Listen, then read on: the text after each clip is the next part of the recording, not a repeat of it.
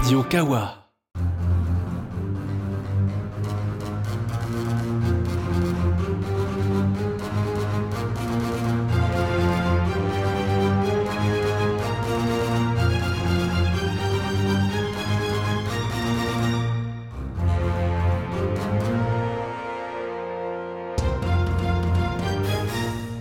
Bonjour à toutes et à toutes et bienvenue sur la confrérie. Putain, mais Davos qui commence, on n'a même pas commencé, il est déjà mort de rire. Bon, c'est pas grave. Donc, bienvenue dans l'épisode numéro 16 de la confrérie.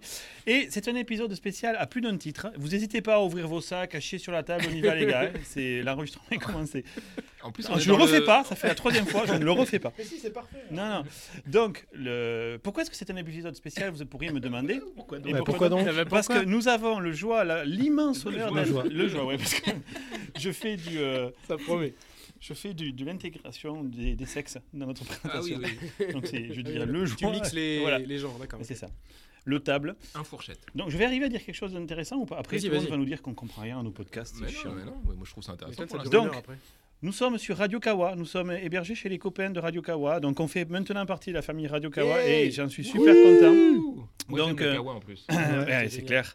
Euh, merci à toute la team, merci à Fox Monsieur, merci à Inks et à tous les membres de Radio Kawa. On est super fiers de vous rejoindre. Et puis comme ça, ça m'évitera de payer un abonnement mensuel pour stocker notre Ça podcast. pas beaucoup d'argent. C'est juste Mm. pour ça qu'on est venu d'ailleurs. Et c'est la seule raison. Alors, au programme de cet épisode numéro 16, que je vais euh, avoir le plaisir de co-animer avec Multa.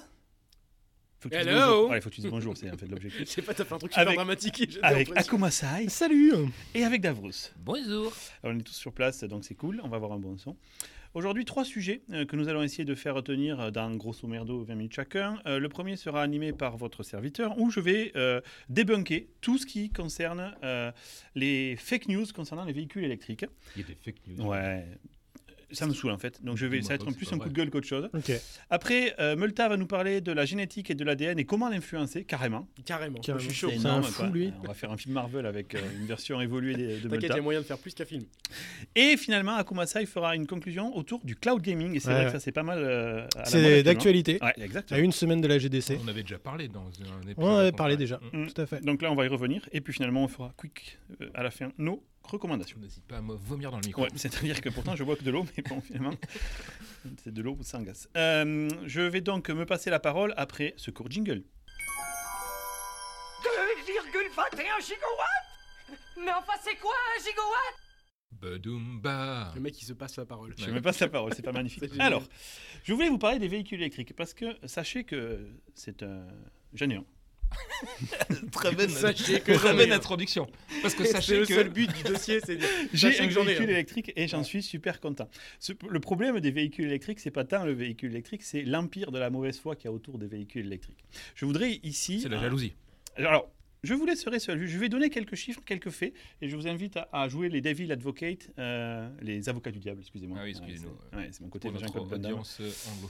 Euh, parce qu'il faut quand même savoir que les lobbies pétroliers, euh, les lobbies financiers qui les soutiennent, eux, ils n'ont pas envie des véhicules électriques. Ils ont payé trois bras euh, leur euh, plateforme pétrolière euh, dans le golfe du Mexique. Ça leur casse un peu les couilles que tu arrives avec un moteur qui pèse 30 kg, qui est monté en deux fois moins de temps. Et surtout, le problème du moteur électrique, c'est qu'il ne consomme pas de pétrole. Ah ouais Et ça, ça leur casse un peu les bois. Pas directement. Alors, pas Mhm. directement. Et en fait, effectivement, c'est un bon point, mon cher Davrous, puisque ce que je voulais évaluer ici, c'est dans le cadre du climate change, euh, du changement du climat et euh, de toutes les problématiques que ça va engendrer pour nous, CVD sort de ce corps. pour nous et nos enfants. Euh, il faut qu'on fasse quelque chose contre le changement climatique. C'est un vrai fait. Là, il y a la, moitié des États-Unis qui est en feu, l'autre qui est recouvert par euh, des tornades et des inondations, sans parler des autres pays du monde. La France, il faisait 25 degrés en plein mois de février, mais il n'y a pas de changement climatique. Tout va bien. Donc on a un vrai souci. Bah changement. Ouais, je pense aussi. ouais. Mais je... Après, le climat change. De là à dire que c'est un changement climatique, ça. je sais pas. Ah, bah voilà, on ne sait pas trop. Et du coup, euh, moi je pense que une des choses que pourrait faire l'humanité, c'est vraiment d'aller vers le tout électrique.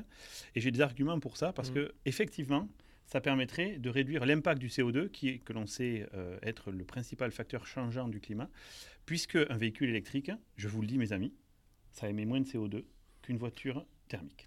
Sais-tu qu'ils ont fait une étude qui est sortie il y a pas longtemps, qui est vachement intéressante? Et euh, justement, qui parle de ça je- en deux secondes. hein. Alors, il faut savoir qu'Ako Masai adore niquer la chronique. des Non, non, Ah, je je n'ai suis pas prêt. la Alors là, je suis- contre, je suis contre préparé. Et donc, ils ont montré que alors, les, les véhicules électriques, alors je regarde pas du tout euh, leur. Parce qu'ils ont aussi une consommation de, de carboné. Je vais y revenir, mais tout Voilà, ça. on va y revenir. Mais ça, c'est pas le truc important. Ce qui est le truc important, c'est qu'en fait, si on passait demain tous aux véhicules électriques, les vieux véhicules, en fait, ils seraient pas remisés. Ils iraient, en fait, vers euh, l'Afrique Mhm. qui sont déjà les plus gros euh, importateurs de Mhm. gros véhicules diesel. Ils ont Mhm. changé leur parc. Et du coup, en fait, le problème, c'est que ce qu'on voit, c'est que on n'a pas vraiment une bonne solution parce qu'en fait, on va juste déplacer le problème. Ah, mais ça, c'est faux. Faux. Je veux dire, tu vas pas faire euh, apparaître 2 milliards de personnes en Afrique qui vont surconsommer tes Non, voitures. non, mais euh, Ils ont déjà des voitures, ces gens-là. Ils vont Oui. juste les remplacer par d'autres ouais, mais par des véhicules qui vont polluer encore plus parce non, que ils é- non, ils étaient à l'essence, ils n'étaient pas encore au diesel. Ah, et là, on va leur amener euh, plein de moteurs diesel avec des grosses particules et des trucs comme ça. quoi. Ok, mais dans l'absolu, si tu prends tous les Chinois, tous les Indiens, tous les Américains et que tu les bascules tous à l'électrique, Ouais. ils vont jamais pouvoir inonder assez l'Afrique pour compenser. Et il y a des chiffres que je vais vous donner dans pas longtemps. Tout ce que je veux dire, c'est que je sais pas s'il y a des solutions comme ça. Mais c'est mieux ça, dans tous les cas. Mais même ouais. si on fait ça, Ouais, ça va être mieux que ce qu'on fait aujourd'hui. On peut pas dire on fait rien parce que ça sera pas c'est parfait. vrai. Il faut qu'on fasse quelque chose. Je suis Il d'accord. faut qu'on fasse quelque chose. Mm. Même si c'est pas parfait, au moins il y aura un improvement, un- une amélioration. Je vais y arriver à Mm. ne pas parler américain. Alors, A- Ako Masai, il peut paraître con, hein, mais euh, en fait, il joue le rôle du con. hein. C'est c'est pas ce qu'il pense du tout. C'est le, Il fameux débile ça. advocate. Et là, il devient rouge. C'est le débile advocate ou le débile advocate Le débile advocate. Ça me, Il ça me fait très plaisir. Ouais. Merci beaucoup. Non, mais j'attends de vous, les, amis, que vous soyez justement les avocats du diable, parce que c'est c'est un sujet où euh, on va forcément trouver des gens qui. Et c'est vraiment le point clé dans ma discussion avec les gens. Pourquoi est-ce que vous n'avez pas envie qu'on aille tous à l'électrique au Bah, final allez, vas-y, rentre dedans. Alors, maintenant. je vais rentrer dedans. Ce qu'il faut pour qu'on soit vraiment le plus euh, clair possible, c'est qu'on ne prenne pas que la consommation de la voiture quand elle est en circulation, parce qu'effectivement, oui, une voiture électrique, ça émet zéro de CO2. Mm. ça, pour le coup, c'est vrai. On va tout prendre en compte, c'est-à-dire comment son électricité est fabriquée, comment la voiture a été fabriquée, comment sa batterie a été fabriquée, etc. Et comment on gère la fin de vie de cette voiture-là Et on va après à parler à la fin de la fin de vie de cette voiture-là versus un véhicule, un véhicule thermique. Donc je dirais véhicule thermique et véhicule électrique, donc thermique incluant aussi bien diesel que essence. En, je, je- Que les hybrides. euh, Non, non, les hybrides, je ne l'ai pas pris en compte ici. Alors, et en fait, on va s'apercevoir d'une chose, c'est qu'un véhicule électrique, sa production, ça coûte 70 grammes de CO2 par mile. Ça veut dire quoi? C'est-à-dire que pour produire sa batterie, pour produire le métal, l'aluminium, tout ce qu'il y a dans un véhicule électrique, tu vas pouvoir, tu vas devoir générer au niveau des usines et au niveau du pétrole qui est utilisé pour produire la voiture elle-même, ses plastiques, etc., ses composants. Ça, ça représente par véhicule électrique 70 grammes de CO2 par mile. Et Ok par miles, parce qu'on estime un, On un estime- nombre de miles oui. que va faire une voiture électrique. Il y a, il y a en plein de moyenne. moyennes qui sont faites. mais Ouais, parce que de toute façon, les voitures, c'est pas les mêmes. Donc, Les euh, voitures, c'est pas les mêmes. Il y a quoi. des gens qui vont conduire plus ou moins. En moyenne, pour un véhicule, électrique, quand il arrive sur le marché, il coûte 70 grammes de CO2. VS VS quoi, du coup? Alors, j'ai pas réussi à trouver euh, l'équivalent Ah ouais. pour la voiture euh, euh, Thermique. thermique. La majorité des études donnent 50 grammes de CO2, mais j'ai pas un truc validé par l'OMS. Alors que les autres chiffres que je vais vous donner sont des chiffres qui sont euh, étatiques, à savoir qui ont été validés par des Oui, organismes non. Donc là, euh, tu parles sans la mise en circulation, sans circuler. La voiture, elle arrive, elle a fait la production de la voiture. Là, déjà, cette voiture, si tu prends en compte tout ce qui a servi à la produire, on va être à 70 versus 50. Donc là, effectivement, si tu t'arrêtes là, et il y a beaucoup de connards euh, Mm. qui vont dire Ah, ben, les voitures électriques, du coup. Ah, Des connards, des gens si, limités Non, intellectuellement. mais je veux tout ce qui C'est crée. son point de vue, respecte-le.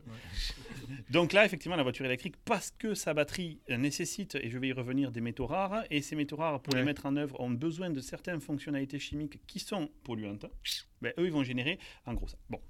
À partir de là, Sachant que c'est à l'heure actuelle, alors rien ne dit que la technologie ne va pas Bien évoluer sûr. pour euh, résoudre ce Je suis problème. entièrement d'accord avec toi. À partir de ce niveau-là, en fonction de comment ton électricité est fabriquée, ta voiture, elle va rajouter à euh, son coût de CO2 par mile. D'accord? Prenons une électricité qui serait 100% produite en hydroélectrique ou en éolien. La voiture, elle restera à 70 grammes par CO de CO2 par mile. ok? Ok. Puisque son électricité, elle, elle est neutre. Et donc là, euh, par exemple, je vous mettrai en lien dans le, le billet de l'épisode. euh, je- aux États-Unis, on a un site qui dépend du gouvernement où tu mets ton code postal. Et il va te dire, si tu fais le plein de ta voiture, ta voiture, euh, le plein électrique bien sûr, euh, moi j'habite dans le 98 272, donc ici dans le Pacifique Nord-Ouest, eh bien ma voiture, elle va rajouter à ses 70 d'origine 50 grammes de euh, génération de cette électricité, d'accord? Il faut savoir que dans le Pacifique, dis? Par mile, et c'est par mile toujours. c'est par miles Ok. toujours. Donc euh, les miles, c'est 1 km 6 à peu près euh, pour, euh, pour les Européens. Grosso modo, ça veut dire que pour générer l'électricité qui rentre dans ma voiture, le système électrique de l'État génère 50 grammes de CO2 en équivalent par mile. Ok? Donc ma voiture a un coût de 122 grammes par CO2. Sachant que, et ça c'est pour vous donner euh, un chiffre de référence, le plus, peu- le plus efficace diesel non cheaté, c'est-à-dire euh, dont le moteur a été mesuré sans toutes les merdes qu'a émis Volkswagen, etc., il émet un peu plus de 200 grammes par CO2. Donc de base, ma voiture ici, De COD par mile, si tu dis. par mile, on est toujours à, ouais, par mile. Donc là, on passe de toi avec ta voiture. euh, 122, on va dire 120, ta à passer à Tesla, 200. Aujourd'hui, tu es dans les 120. Ouais. Et si tu avais une voiture équivalente en diesel, tu serais Je au moins ferai à 200. C'est-à-dire que tous les miles, je rajouterai 80 grammes de CO2 dans l'air. C'est pour ça que je rage un peu quand on me dit il y a des problèmes, etc. Mais oui, mais c'est pas grave. Je- je- déjà, en les- en- juste en faisant ce que je fais là, j'empêche 80 grammes de CO2 dans l'air. Si on faisait tout ça, eh bien, euh, forcément, on aurait beaucoup moins de CO2 dans l'air, donc euh, l'élévation de la température serait euh, beaucoup plus, serait meilleure. Ok? Donc, quand je vous dis ces 200 grammes pour un véhicule thermique, j'ai pas pris en compte sa production. Et là, les chiffres varient, c'est pour ça que je ne me positionne pas dessus. Euh, certains véhicules thermiques peuvent aller jusqu'à 381 grammes par mile quand vous prenez un pick-up euh, Ouais. ou un FJ Cruiser, qui sont les plus gros veaux les plus gros que vous pouvez trouver sur la planète, hein, ils vont générer 380 grammes par mile. C'est-à-dire que par rapport à ma voiture, ils génèrent 260 grammes de CO2 En plus. en plus par miles. Vous imaginez le, le poids du truc que ça veut dire Et donc, euh, j'ai un- je mettrai également dans le billet de l'épisode, en fonction des pays, puisqu'effectivement une voiture est d'autant plus verte que l'énergie qu'elle consomme est verte. Ouais. Euh, Donc euh, en, Pologne, en Pologne, pardon, où leur, euh, leur énergie est à 80% produite par des, euh, euh, par des cent- centrales à charbon, eux, forcément, le, le C'est véhicule, pourri, quoi. est, euh, il, est, il est pas bon. Ils sont, Là, ils le- sont un peu cons. C'est mort là. c'est un peu mort. voilà. On ne perd que 25% par rapport à un véhicule diesel. Par contre, on perd quand même. Dans tous les cas, il n'existe pas un pays au monde Bah oui, c'est où la voiture électrique serait au-dessus du diesel quand on fait le bilan complet. Il y a des pays comme la France où on est des champions du monde, on est à 80% d'économie en CO2 Bah, par mile. Pourquoi Parce qu'on a notre énergie nucléaire. Attends, t'as dit du diesel, mais tu veux dire n'importe, le- tu veux dire la voiture thermique ou spécifiquement. le Alors là, diesel je spécifiquement, je, Le je prends le diesel, diesel, ouais, tout à fait. Le- les chiffres que j'ai, c'est pour le diesel, en l'occurrence pour celui-là. Les meilleurs, c'est les euh, Suédois, dont leur énergie est, à, énormément marémotrice et éolien. Et eux, les gars, ils sont à 85% d'optimisation par rapport à une voiture normale. Après, il y a ce petit ratio qui est le coût de production de la voiture que personne ne peut compenser pour le moment Mhm. parce que C'est vachement. ouais. celui-là, on ne peut pas y toucher parce que Ouais. même si ton énergie est parfaitement verte, tu as toujours ces 70 grammes de, qui sont Bah, de toute façon, si tu comptes tout, imagine, t'as rien que les gars qui vont travailler à l'usine pour fabriquer ta voiture, eux, ils vont venir avec des véhicules qui potentiellement sont pas. sont complète. pas électriques, c'est vachement voilà, compliqué. C'est difficile à. Et alors j'ai une question. euh, Ok. j'ai pas, c'est pas forcément contre les voitures électriques, mais j'ai entendu ou lu quelque part Surtout que que t'as quoi comme voiture euh, Comme il se la- défausse celui-là, mais, Non, non, mais que pas. la, hum, que la pollution qui est générée par les voitures, elle est extrêmement petite par rapport à- aux usines et à tous les trucs qui sont autour, qui sont pas contrôlables par euh, genre, le Pékin moyen comme nous. Quoi. Alors, ça Est-ce que as un ratio Ah ben, c'est- ça, c'est un des premiers debunks que font les gens. Prends Paris, il n'y a pas d'industrie à Paris.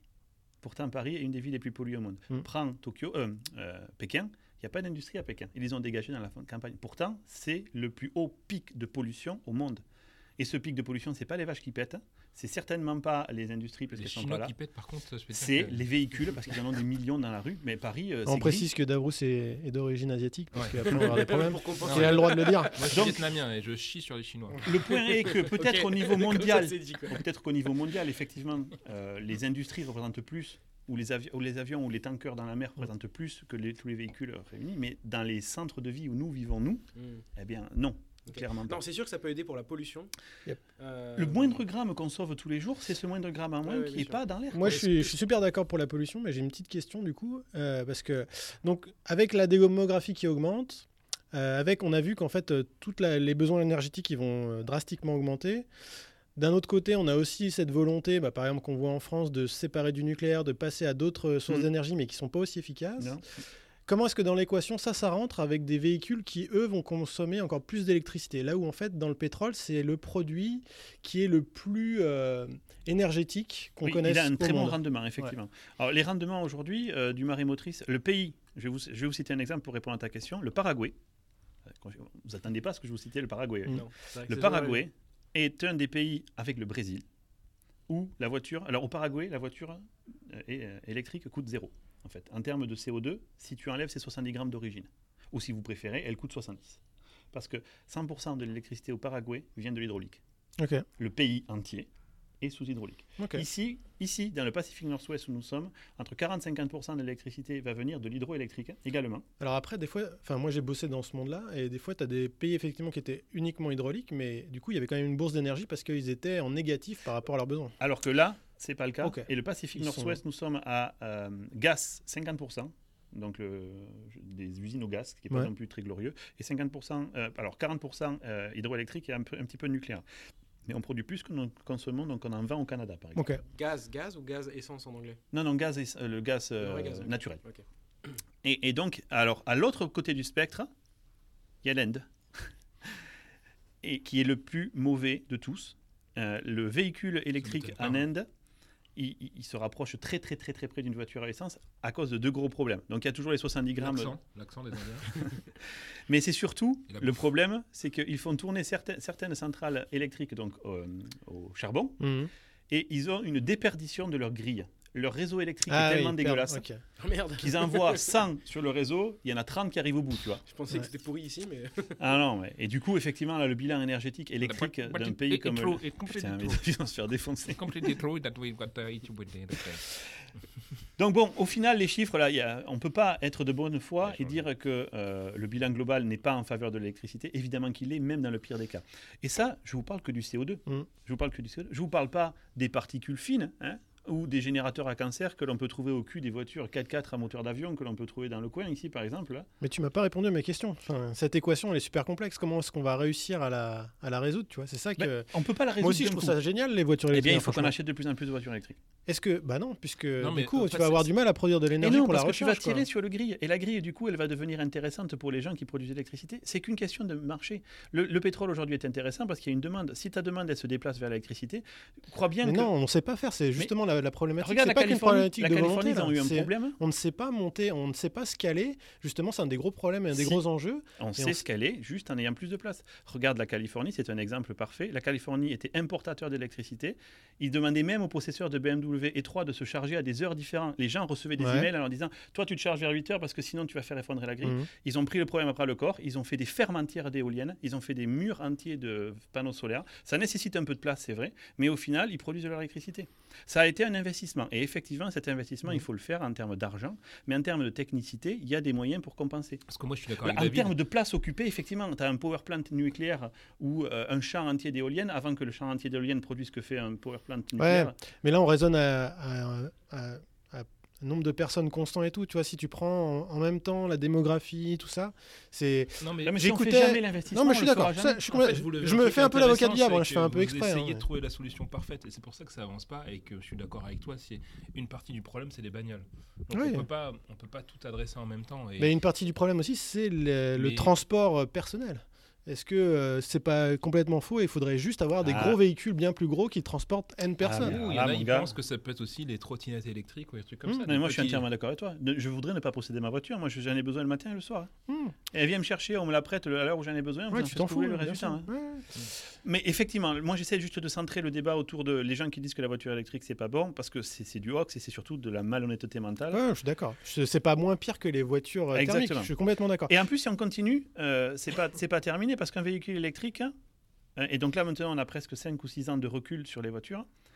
Au bout de, on- on considère que la durée de vie d'une batterie pour une voiture comme Tesla par exemple, elle peut tenir entre 600 et 700 000 km avant de considérer qu'il faut la recycler. Et on considère qu'il faut la recycler parce qu'elle a perdu 20% d'efficacité. Ouais, c'est ça. C'est comme les disques durs SSD, ça c'est euh, utiliser que les cellules. euh, Et au fur et à mesure, elle change les endroits. Donc, elle peut tenir 700 000 km. Ça représente à peu près 20 ans de conduite pour un père de famille moyen.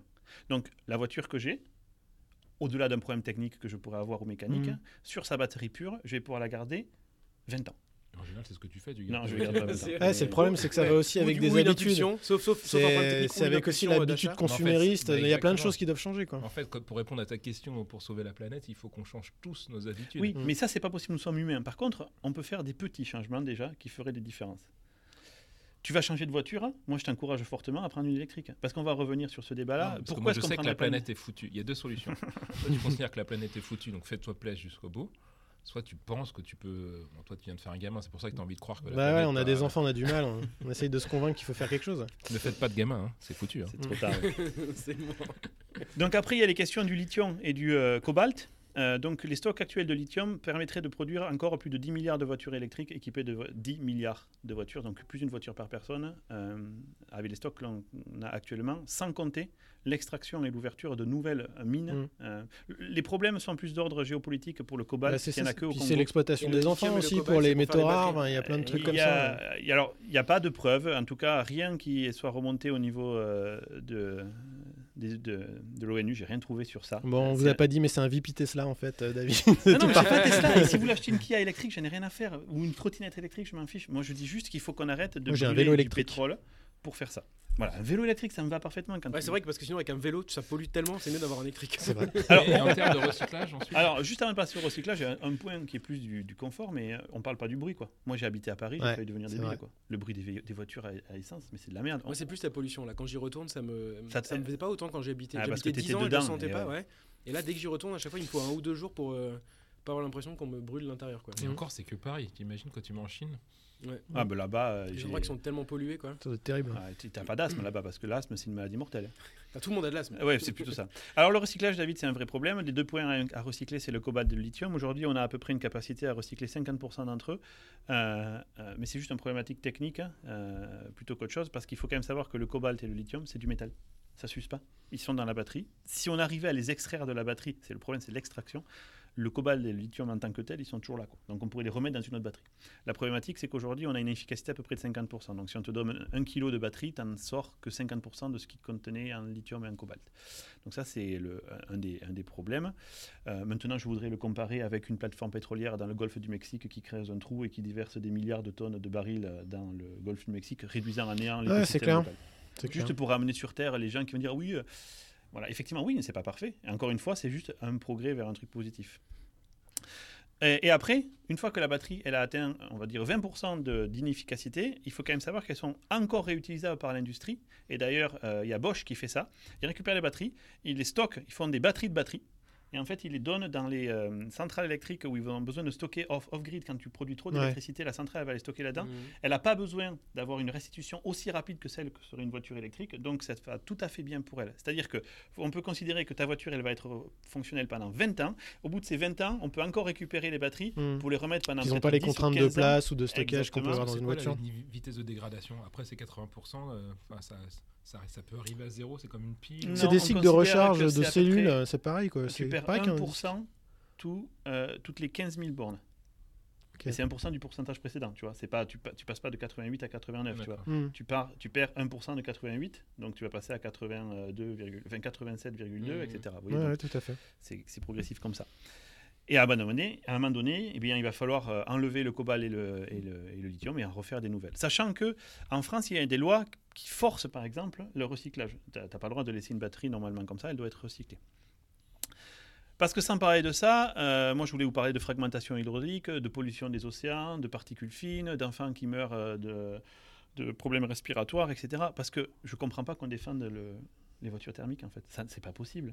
Alors, Il y a un voulez- tanker qui vient de se gaufrer la, fra- la Mhm. fraise là, il n'y a pas longtemps, près de l'Europe. Il va encore ruiner des plages entières. Hmm. Ça, ça n'arrive pas avec un véhicule électrique, les gars. Même si effectivement le lithium et le cobalt, c'est pas euh, Bah, glorieux. qu'on soit l'avocat du diable Alors moi, je vais te dire les différentes problématiques que j'ai entendues. Moi, j'ai envie de passer un véhicule électrique. Alors, vas-y, laisse-moi te convaincre. En, en 2020. Les gens, la première chose qu'ils te disent déjà, c'est euh, l'autonomie. Mm. Euh, alors déjà, c'est fakey entre les chiffres officiels et ils sont en train de changer. Maintenant, il y a des, des règles de calcul qui ont l'air assez euh, efficaces. Moi, je fais 440 km avec un plein avec ma voiture. Et ils disent, oui, mais alors du coup, c'est vachement inquiétant parce que euh, quand je vais partir en vacances, euh, euh, bah, je peux pas faire le truc parce Mm. que. euh, Alors ça, c'est spécial dédicace à ma femme, Ouais. Sylvie, parce qu'elle veut pas que je lui achète une voiture électrique pour cette raison-là. Sachant que tous ces gens-là, combien de fois ils partent par an en vacances en voiture? Ouais, c'est vrai. Une fois par Ok. semaine. Donc là, on est en train de parler de dire qu'il faut pour les, fi- les- les- la population future, nos enfants, faire un petit effort. Et les gens te mettent comme argument, ouais, mais une fois par an, je vais à la bourboule me faire euh, retirer les fraises sur la plage. Et là, je vais avoir besoin effectivement de faire plus de 440 km d'un coup. Et du coup, je vais niquer toute l'année la planète, hein, juste parce Sachant que ce y a moment-là, je deux vais aller... solutions simples. La première, qui est plus chiante pour les gens, changer juste ses habitudes, c'est qu'au lieu de mettre, je sais pas moi, 6 heures de trajet. Tu mets 7 huit heures. Sans s'arrêter. Ouais, tu mets 8 heures parce que Mhm. tu es obligé de faire une pause, trouver un chargeur, voire euh, optimiser ton chemin pour passer devant un chargeur, ce qui n'est pas la fin du monde. Ouais, c'est pas la fin du monde. En plus, c'est peut-être moins fatigant. Euh, dédicace à ceux qui dorment pas la nuit. N'est-ce pas, Mathieu? Ou alors, effectivement, tu loues une bagnole thermique une fois par an. Oui, voilà, à la Et limite. puis, euh, avec tous les économies que tu as fait de carburant, sans compter le fait que tu aides la planète malgré tout. Mais c'est mais c'est un des premiers arguments qui te. Ouais, que L'argument économique, pour moi, il n'est pas encore là. Mais euh, après, euh, je peux comprendre Le les autres arguments. Ouais, oui, parce que prix, oui, d'accord, tu vas pas payer l'essence, mais tu vas payer plus cher la voiture électrique au départ. Bon. Mais bon, enfin voilà, l'important, c'est il n'est pas là. En fait. je, je veux pas, euh, sans polémiquer, mais- mais je pourrais pas supporter que. Et d'ailleurs, je ne supporte pas, et c'est pour ça que j'arrête d'aller sur Facebook. Je vois des gens qui euh, te disent Ouais, sauvons la planète, aidez-moi à Mm. sauver les ours polaires, etc. Et en même temps, qui roulent dans des bagnoles de débiles. Mais, Ouais, mais comment on peut dire ça sans eh, se regarder le matin dans une glace quoi? Soit tu fais un effort. Mais c'est compliqué. C'est alors si tu dis ça, je te donne un autre exemple. Pourquoi est-ce qu'on continue à consommer de la viande aussi? Parce qu'il y a aussi des, des phénomènes sociaux, des habitudes qu'on a. Faut, si toi, si t'es dans le même truc, bah t'arrêtes de manger de la mais viande moi, mon parce que effort, c'est la l'électrique. maltraitance Je des, que chacun animaux. fasse un effort. Moi, ouais. j'ai choisi l'électrique. Ouais, bien sûr. Non mais voilà, c'est pour te dire les choses sont pas si, euh, c'est pas euh, comment on appelle ça, c'est pas ou tout blanc ou Non, tout il n'y a noir. pas, mais enfin bon, je veux dire, tu vas pas, tu vas pas sur un véhicule électrique parce qu'une fois par an, tu vas être euh, Ouais, ça, bronzé. c'est- si c'est ça ton argumentaire, Ah, si l'argumentaire c'est le prix, ok. Ah, bah là, Ouais, pas- ouais. pas- Ouais, parce que ça reste des voitures de riches. Mon Tesla, c'est euh, particulièrement Ouais, c'est cher. Mais là, moi, je regardais, donc moi, je regardais Kia. Ils ont sorti une super bagnole qui s'appelle la Iniro, euh, Mhm. qui m'intéresse. Ma mère, elle a une Zoé, elle en est très contente, mais elle fait des petits trajets. Mais c'est des bagnoles aussi qui sont plus petites et qui restent malgré tout plus chères dans leur Ah, catégorie. vois ouais. que la, la Kia coûte, je crois, dans les 40-45. Mais en même temps, les voitures en France sont extrêmement chères, je trouve. hein. C'est- Ouais, bah, de moi, manière générale. Ouais. La Tesla Model 3, j'étais voir, bon, il se trouve que la co- le coffre est trop petit pour la poussette de mon fils, mais le, le Model 3, ils le vendent déjà obligatoirement en 4 roues motrices, avec plein d'options Mm. Ouais. déjà équipées, et elle est à plus de 60 000 euros. Ouais, non, mais là, c'est pas jouable. Donc énorme. moi, quand j'ai vu, euh, je vois 35 000 dollars, je fais, ah bah, je vais aller voir. J'arrive en France, 35 000, c'est devenu 60 000 euros. Et, c'est les conversions Moi, de dollars. moi, hein. pourtant, je me fais pas mal niquer sur la conversion Ouais. euro-dollar quand je ramène mes dollars des US, moi. Donc, euh, Le, le- le truc, il est là, c'est que vu qu'il n'y a pas non plus la demande nécessaire pour vraiment que le truc soit mainstream, les prix restent hauts. Euh, il y a- il y a- c'est vraiment ouais, ouais, un, cercle, euh, cercle vertueux. qu'on aimerait bien mettre en place. Plus des gens vont en vouloir, plus le marché va en produire, moins il sera cher. Plus il y aura une grille qui pourra tant qu'on permettre n'investit ça. pas dans la technologie, franchement, à cause des lobbying, Mhm. Ah oui, bah ça, Euh, il y a des technologies qui vont se développer, c'est comme tout. C'est euh, on va améliorer le rendement des batteries, on va avoir Les- euh, panneaux solaires, on a les électrique, éoliennes. euh, qui va être différente. Je suis d'accord avec toi qu'aujourd'hui, mais même sans parler des voitures électriques, j'en parlais à David, le fait qu'on achète des écrans plats de plus en plus euh, grands, et moi le premier. euh, aux États-Unis, ça représentait, le chiffre était monstrueux, je ne sais plus de combien de pourcentage d'électricité supplémentaire Ah oui. d'énergie parce que les gens avaient des écrans de plus en plus grands chez eux, quoi. Et donc euh, c'est sûr qu'on a un Mais en même temps, on a, on a euh, dû perdre par rapport au cathodique. Le cathodique, ça, ça devait être plus consommateur. moins, Ouais, ouais, mais maintenant, tu as des Ouais, écrans faire, euh, euh, qui font 65, 77 Ouais. pouces, voire plus. Et faut ça, alimenter. Euh, ça coûte vachement cher en énergie au final. Donc là, moi, je vais juste conclure cette chronique en disant euh, vraiment, si vous envisagez d'acheter un véhicule, j'espère que ça vous aura convaincu. Si vous hésitiez, j'aimerais juste que vous posiez la question de pourquoi vous le feriez pas. Si effectivement c'est le prix, bon là j'y peux rien pour le coup. Mais si c'est pas la question de prix, vraiment Mais allez-y. sur le prix, tu t'y retrouves assez facilement aussi sur l'entretien. Ah, mais il n'y a pas d'entretien. Il y, a- il y a un Ça petit a moteur petit de peu 30 d'entretien, kg. mais ça coûte moins cher. Mais t'as pour pas, d'huile, t'as rien de tout ça. Il n'y a pas d'entretien. Donc c'est vraiment. Je change les pneus et les essuie-glaces, c'est tout. quoi. Ton moteur, il n'est pas basé sur une combustion chimique, il est basé sur un Et système le plaisir de électrique. conduite, hein, Ah, la bah, patate voilà. que ça a les voitures électriques, euh, il y a quand même plein d'avantages. Alors, il manque le bruit pour. euh, Toi, tu voudrais du bruit. Mais enfin, je sais pas. Je, je, Ouais, Non, non, mais ça. passer à l'électrique, j'ai aucun problème, mais mais c'est vrai que le, ça, je trouve ça, ça fait partie du, d'un certain plaisir de conduite, conduite, ouais, le bruit d'un moteur. J'espère que c'est pas ça qui t'empêche d'avoir une voiture Non, non, électrique. non, pas du tout. C'est, j'y sinon, pense tu fais un- aussi. Tu t'enregistres un CD Alors il y a Jaguar qui, euh, dans sa voiture électrique, a un, Mais j'avais un module, truc hein. qui fait du bruit. J'avais donc j'avais une l'intérieur, 207 en. France et j'avais un petit module, c'est un truc qu'on met sur le, la- le boîtier un allume kéké, cigare. toi. Mais non, c'était pour rigoler. Ah, Et en fait, quoi? non mais c'est balèze parce que ce- ça, ça va euh, en fait euh, essayer d'interpréter les fréquences parce que euh, le qu'on appelle ça euh, le- L'élément électrique qui est dans la voiture, la- l'accumulateur, comment on appelle ça? L'alternateur. En fait, l'alternateur, il tourne à des vitesses différentes suivant votre régime moteur. Et donc, comme ça, il pouvait se caler sur le- la pédale d'accélération et le régime moteur pour faire un bruit de plus en plus euh, puissant, quoi. Donc tu avais l'impression c'était complètement 207 d'être, synchronisé. euh, d'être Ouais. une- dans une Et donc il y a un modèle V8, euh, V10, V12. et moi j'avais le, V- j'avais le- le V10 moi. euh, et ça Oh, le super Mickey, bien. quoi. Bon, après, c'est chaud de convaincre des gens passer à l'électrique, forcément. Ah, En tout- c'est- ouais. En tout cas, voilà, messieurs, c'était ma plaidoirie euh, envers l'électrique. Ok. Cool. Je partagerai tous les, euh, euh, tous les documents que j'ai cités là. ouais, il y a des liens, du coup, c'est, euh, j'essaie de les justifier. Et on va tout de suite passer la parole à notre ami Multa.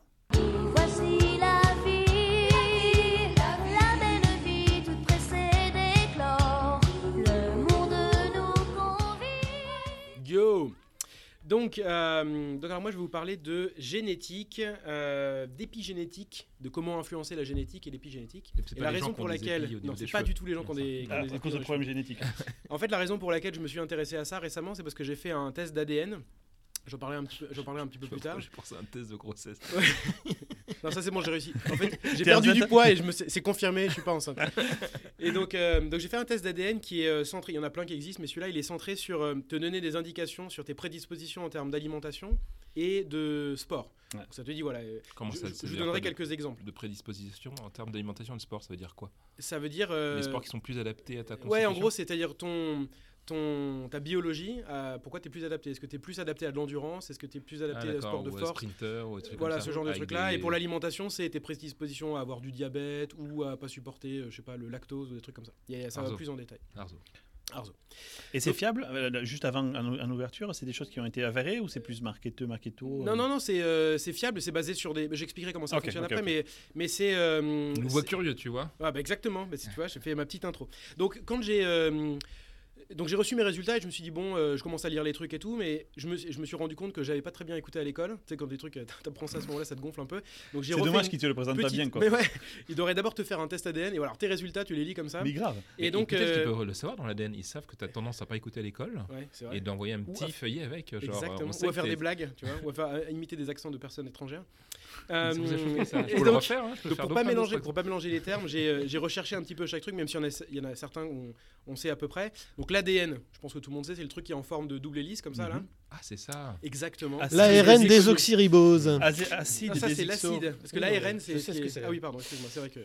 Et Et donc, il a euh, Il a fait un une compte préparation de Non, dossier. Donc, euh, donc voilà, l'ADN. euh, et l'ADN, il est, il est rangé dans Alors, chacune des DNA cellules. pour David. DNA. Yeah, pardon, thank you, because it was a little bit unclear for me. Donc l'ADN, il est organisé et rangé, compacté sous forme de chromosomes. Euh, ça, vous devez vous en rappeler de l'école, vous En avez forme de H. forcément entendu. Alors c'est en forme de, Comme ça H s'appelle de en forme de X, de Y ou de barre. Et après, au moment où il- ça fait un H, au moment Ouais. où euh, la cellule se sépare en deux cellules. Ça s'appelle une mitose. Et voilà, où c'est la mitose qui se produit. Et, euh, et donc ça peut faire une. histoires, non, ça. Ça, ouais. Exactement. une mitose. Tu serais pas un peu mitose Ça va être dur. Euh, donc voilà, donc petit rappel, chez le chez l'homme, il y a 22 paires de chromosomes, parce qu'on en reçoit un, Une seule paire. un qui vient, un qui vient de la mère et un qui vient de, du père, dans De la chaque cas, montagne. sauf les deux derniers, le 23, 23e paire Qui détermine de- le sexe. du- Ouais, Ah, X ou Y. Et quand ça détermine le sexe, c'est pas la Ah. taille, mais c'est est-ce que tu vas être Mais il y en a un forcément qui détermine la taille aussi, on l'a juste pas Quelque trouvé. peut-être, il est derrière. Et la taille, ça D'ailleurs, vous avez vu, il y a un gars qui est mort. euh, Enfin, c'est très important comme. euh, Euh, Je pense que cette remarque va Il changer. trop grosse. Il y, a, un gars qui est mort, un multimilliardaire qui était en diamant, enfin qui, était spécialiste dans les diamants, qui travaillait à l'inverse, et qui est mort dans une, euh, un hôpital pour euh, se faire une euh, pénoplastie, je crois, donc Pour pour, euh, augmenter la taille de la la taille de son sexe. c'est Quand même Comment il est mort C'était Euh, trop long. Il a fait une, cri- il a fait une crise cardiaque apparemment euh, pendant ouais. l'opération. Merci de Voilà. Akuma Sai, provider euh, De- de news c'est- assez lié à la génétique, ça s'appelle la sélection naturelle. Ouais, c'est exactement ça. Donc, Ok, voilà, donc- donc après, il y a la notion de gène. Alors, un gène, c'est. euh, Ou une gêne. ou une gène. Mais généralement, là, dans ce cas-là, c'est un gène. un gène, c'est un morceau d'ADN. Donc, euh, si on imagine que l'ADN, c'est un livre qui euh, décrit comment se comporte ton corps, hein, comment, il va être créé, comment il va fonctionner. Euh, L'ADN, le gène, ça va être un chapitre ou un, euh, paragraphe dedans qui va définir un, comportement particulier. Et c'est lui qui donne aux cellules, qui va permettre aux cellules de savoir comment elles doivent se comporter. Euh, ensuite, il y a un terme que, dont je ne me rappelle pas avoir vu à l'école qui est une allèle. Si. Moi aussi. Si, si. Tu vas avoir une allèle de cheval, par exemple. T'as Voilà. rien d'écouté. T'as vraiment rien Oh pas du tout quoi. Et euh, donc c'est une, va- c'est une variation d'un gène. Donc tu peux avoir ce gène-là et de l'avoir dans des, dans des variations Ouais, différentes. t'en as 2-3 par gène en général. Voilà, exactement. Et euh, tu peux en avoir jusqu'à plusieurs dizaines sur, sur certains gènes, mais tu en as 2-3 par gène. Dans les, performance, résul- là. dans les résultats que j'ai eu de, de tests, souvent il y a trois, euh, trois, variants, trois, trois Trois variations différentes. D'accord. Ok, donc, tu as fait appel à une boîte. Pour te faire ton analyse. J'ai c'est fait une boîte. Tu leur as envoyé quoi du, du DNA sang Fit. Ah, Euh, J'aurais envoyé un doigt. non, tu leur. euh, donc l'ADN, il est. Mec, C'est terrible Tu peux pas en faire 50 Moi, tu fais une fois, tu rates pas, mec. non, en fait, tu, euh, l'ADN, il est dans chacune des, dans le noyau de chaque cellule. Donc, tu fais un, euh, t'envoies de la salive, tu Ouais. utilises un espèce de petit Ouais, machin. comme dans les films, ils te mettent un coton-tige dans la bouche. Ouais, exactement. Ou comme quand ils volent, tu sais, le verre d'eau euh, Mhm. que dans lequel le gars. Donc a ça, ça marche vraiment, Ça fonctionne, ouais. Puisque ton que, ce ADN, que je comprends pas, ça doit être moins précis, parce que moi, pour mon fils, j'ai dû faire des prises de sang pour faire l'analyse complète du génome.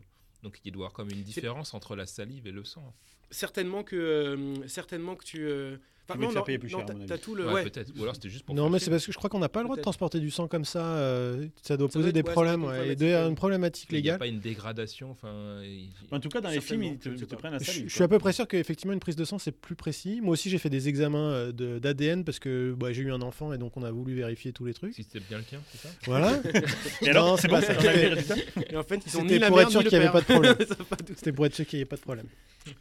Donc, euh, non, effectivement, je sais pas. Je pense, c'est potentiellement euh, pour des problématiques. Tu vas pas demander à un gars de se faire une prise. Là, Non, mais quel est l'intérêt eux- du coup pour nous de. Enfin, je- on, creusera la, on creusera la question après, mais il y a forcément une différence de qualité. Parce que sinon, Oui, mais pourquoi sûrement, ouais. Certainement. Bien de sûr, bien sûr. euh, Peut-être que là, c'est pas, euh, c'est pas euh, critique pour ma santé, alors que dans ton cas, il faut que Ouais, peut-être qu'il faut vraiment précis, euh, ouais, ok. Euh, voilà, et donc du coup, tu envoies ça dans une. Alors ils te disent de absolument pas toucher autre chose, etc. Tu le mets dans une petite euh, capsule, tu l'envoies par la poste. Faut un peu attendre, ça prend euh, deux, deux mois à peu près. Le temps Ah ouais, putain. ils reçoivent le truc, après faut qu'il y ait une place dans Il le envoie sur lab, Neptune ou quoi Je sais pas. Toi, t'avais pas fait un don de sperme aussi, je crois, dedans Non. Non. Non. Ah, Je Ah oui. Pour être sûr. Lui, il voulait être sûr. Écoutez, je vous ai mis tout ce que j'avais. Excusez-moi, Il y a du sang, de du deux sperme. personnes. je comprends pas comment c'est possible. Et, euh, et donc, euh, donc, je vais pas vous lire tous les résultats parce que c'est un petit peu. euh, Qu'est-ce que tu as appris sur toi-même? Je vais donner des exemples. Donc en fait, ce qu'ils On font, ne c'est qu'ils pas déjà, t'envoient. parce que nous, on savait déjà plein de trucs. euh, Peut-être que tu veux Ouais. pas vraiment J'ai pas besoin d'ADN moi pour ça. Ils t'envoient, ils t'envoient. euh, donc c'est assez bien fait parce qu'ils te disent pas juste, euh, bah voilà les gènes que t'as et démarre de toi, évidemment. T'as le 14, le 27 et le 38. Voilà. ok Donc ils groupent Et les le gènes. numéro complémentaire, le, Ils le groupent, 12. les, ils groupent les gènes dans, euh, dans deux catégories. Donc, tu as l'alimentation et tu as le fitness. Ok. Et ils te donnent des informations du type. Donc, par exemple, sur l'alimentation, Ah, ouais. j'ai. Donc, c'est, ils, prennent plusieurs gènes et puis ils agrègent ça dans un résultat. Puis après, tu peux aller dans les T'aimes détails. bien la bière parce que t'es allemand. Non, attends, il y a un truc sur l'alcool. Donc, le, j'ai une euh, sensi- sensibilité aux glucides euh, qui fait que euh, si je mange trop de glucides, j'ai du mal à contrôler mon poids. Plus que quelqu'un qui Ah. n'aurait, pas ce- n'aurait pas les mêmes gènes c'est que- que, moi j'ai. Et après, tu peux, aller dans, le même, tu peux aller dans le détail. Donc, par exemple, j'en ai un, un gène qui Les s'appelle ACE, poids. ACE. Euh, un qui s'appelle ACE, euh, pour lequel j'ai le truc le plus élevé. j'ai l'allèle qui est genre, euh, quand t'as ça, tu as du mal à contrôler ton poids quand tu manges des carbs. Quoi. Ah oui, donc ça, ça veut dire que quand tu manges des carbs, tu t'exploses. Ouais, ça veut dire que effectivement, je, le- j'ai- je- globalement, je diminue les carbs dans mon, alimenta- dans mon Quand tu manges alimentation. Si je fais pas ça, j'ai extrêmement du mal. j'ai extrêmement- D'accord, voilà, il faut comprends. vraiment que je me je m'affame, quoi, que je bouffe Ouais. quasiment rien. Alors que là, mon oncle, il, il se nourrit que de soda, euh, des brioches, des machins, et Il doit pas l'avoir, lui, le truc. Et il métabolise comme un fou, quoi. Ouais, Pourquoi t'as Et- pas pris ces gènes-là du coup Ouais, Quand t'as fait ta fiche de on personnage au début, cette euh, ouais, ah, t'as. Ouais, il, a tout, il a tout mis sur la beauté. Donc, je vais vous donner d'autres exemples. Et l'intelligence. Je vais vous donner d'autres taille du exemples. sexe, il me semble, dans ton cas. Donc sur la partie euh, sur la partie fitness, tu vois c'est pour ça que ça va prendre plus de 20 minutes. sur la partie fitness, On a eu des retours comme quoi a, euh, c'était chiant qu'on te coupe la parole. Alors moi, Ouais. me Désolé. Pourtant, c'est pas, c'est est pas le style. Ah, des C'est gens un qui truc ont de écouté le dingue. podcast. je pense que vous avez j'ai un gène qui fait que quand je parle, on a envie de me couper la parole.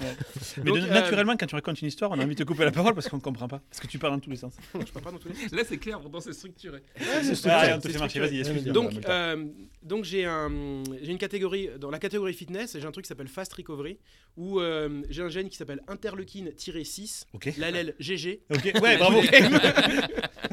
voilà. Et ça c'est euh, GG. c'est c'est c'est assimilé, enfin c'est associé avec euh, ce truc, hein. Avec euh, Non, je pense pas. T'as le de pas l'allèle préparer Dota assez 2 aussi qui te permet de- tes meilleurs Voilà. jeux de Bon, combat. en tout cas, j'ai plusieurs, plusieurs gènes. On peut regarder les, les Donc, détails. ça veut dire quoi? C'est que t'es plus endurant ou plus rapide à courir? Non, ça, ça veut dire que je- j'ai une. euh, Je suis pas encore allé sur l'endurance. Ça, ça veut dire que je, euh, je récupère rapidement après un exercice. Ah d'accord. Voilà. Ok. Euh, et euh, sur la partie endurance, donc j'ai, donc ils te donnent un pourcentage et ils te disent que globalement, je suis euh, meilleur en endurance qu'en force. Donc c'est à 67%. euh, je suis plus efficace en endurance qu'en. Oui, donc Quand plus qu'un plus qu'un effort immédiat. toi, Exactement. Donc, ce que ça veut, ce que ça veut dire, c'est que, euh, que si je veux m'entraîner pour augmenter ma force, il va falloir que je fasse des entraînements particuliers. Et ils donnent des exemples Ah, ensuite dans, de types d'entraînement qui marchent en général pour Putain, c'est euh, ouf. ce type Ça, c'est cool. Ça, je Ouais, trouve. c'est science-fiction à fond, quoi.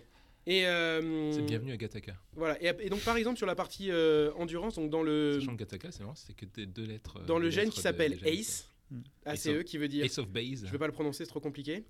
Euh, angiotensin- Ouais, non, fais pas. Et euh, en fait, dedans, la, la Angiotensin version la version que j'ai, elle indique que euh, j'ai du mal à contrôler la pression sanguine potentiellement. Et c'est vrai quand je le mesure, euh, ça monte et ça descend euh, d'un jour, à l'autre. Ça, ça va jamais euh, au taquet, mais c'est, c'est pas, super stable. Euh, et, euh, et c'est aussi euh, associé au fait que euh, tu peux avoir des crampes plus facilement. Et en fait, quand tu fais un long effort de type endurance, et c'est vrai que quand j'ai fait euh, euh, mon ascension de Baker l'année dernière, après Putain, le- 5-6 heures, il faut que Je je, savais place, que t'allais la placer. place.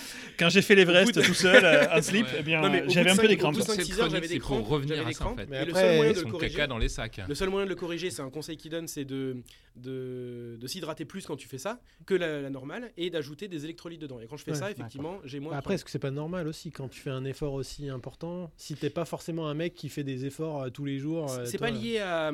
Alors, et encore une fois, je pense que c'est pas lié à euh, l'entraînement, c'est lié Alors, juste ça à. peut, c'est lié à l'entraînement et à comment tu, comment tu gères la situation. Ouais. Mais si tu as le, la, la version du gène où c'est l'inverse, du coup, tu auras moins euh, fréquemment ce problème-là. Donc la même chose- le même effort que toi, lui Voilà. donnerait moins de donnerait crampes. moins que- de crampes euh, à entraînement égal, si tu veux. Ou truc marche. comme Toutes choses étant égales par ailleurs. Voilà. Alors après, sur l'alcool, donc moi sur l'alcool, il y a marqué réactivité positive. genre, Ça veut moi, dire c'est quoi genre. Donc ça veut dire que j'ai un non, Au Tu contraire. métabolises bien la- l'alcool. ça veut dire hein. que je le métabolise lentement, ce qui fait que Ah, je peux boire plus et plus longtemps. Donc tu es aussi endurant sur l'alcool. Je en suis fait. endurant sur l'alcool aussi. Est-ce que tu as des crampes C'est au ce bout qui du se coup confirme, Ouais. ce qui se confirme en vrai, tu vois, c'est-à-dire que j'arrive à boire assez longtemps. Ce qui est un Non, peu mais, pas de commentaires sur ce sujet. Et, euh, et donc, euh, donc voilà, donc il y a plusieurs, je vais pas prendre tous les exemples, mais il y a Ça plusieurs cas où ça se, où ça potentiellement, ouais. Mm. Euh, Il y, a- il y a plein, plein d'exemples comme ça où euh, je, je, re- je vois des choses qui se confirment. Comme des gens morts, par exemple. Je lis, je lis des, euh, des, des résultats qui se confirment par rapport à ce que j'observe sur mon propre corps. Euh, parce qu'en fait, il faut bien compris à la comprendre. phrase, mais, euh, bien Et l'eau comprendre. ça mouille, le feu ça brûle. Enfin voilà. c'est- Non, mais je pense que ce que veut dire Étienne, c'est que les résultats qu'il a reçus euh, Sont en adéquation avec son expérience de en vie. fait. D'accord. C'est que j'ai. Mais est-ce qu'il n'y a pas une lecture. Est-ce qu'il n'y a pas un peu une lecture comme les horoscopes? Je sais que ça n'a rien Ah, à c'est voir. pas mais bête, ça, Ah, ah, mais c'est pas bête ce que tu dis, là. Autodivinatoire, tu veux dire. Non, je veux dire, tu as tendance ouais. à interpréter en fonction de ce que tu espères lire. Prophétie autorévélatrice. Bah, le, truc, le truc qui te dit, tu as potentiellement une, une intolérance au lactose, et dès que tu bois un truc, ou tu bois du lait ou un machin, tu chies et t'exploses et ça part en spray Rexona, c'est pas, c'est pas dans ta tête. Alors, c'est ça dans le très concret. marqué. Donc, je veux dire, Est-ce que le mec il a précisé. Rexona au niveau du titre Rexona avec un petit R, R de copyright. Une petite photo jointe. Ah, ça ressemble vraiment à ça. hein. Avec du computer vision par-dessus. donc, par contre, non, mais tu as un point qui est, euh, important, c'est que il faut garder à l'esprit que ça, c'est pas une analyse de ce que ton corps fait maintenant, c'est une analyse de ce qui potentiellement. Enfin, ce pourquoi il y a des. ce, euh, Enfin, Voilà, les risques. Parce que les risques de ce qui peut se produire. Donc, par exemple, par exemple, si tu as, si as le gène qui fait que potentiellement tu peux avoir le diabète, ça veut dire que tu as un risque élevé d'avoir le diabète. Non, mais alors justement, est-ce Voilà.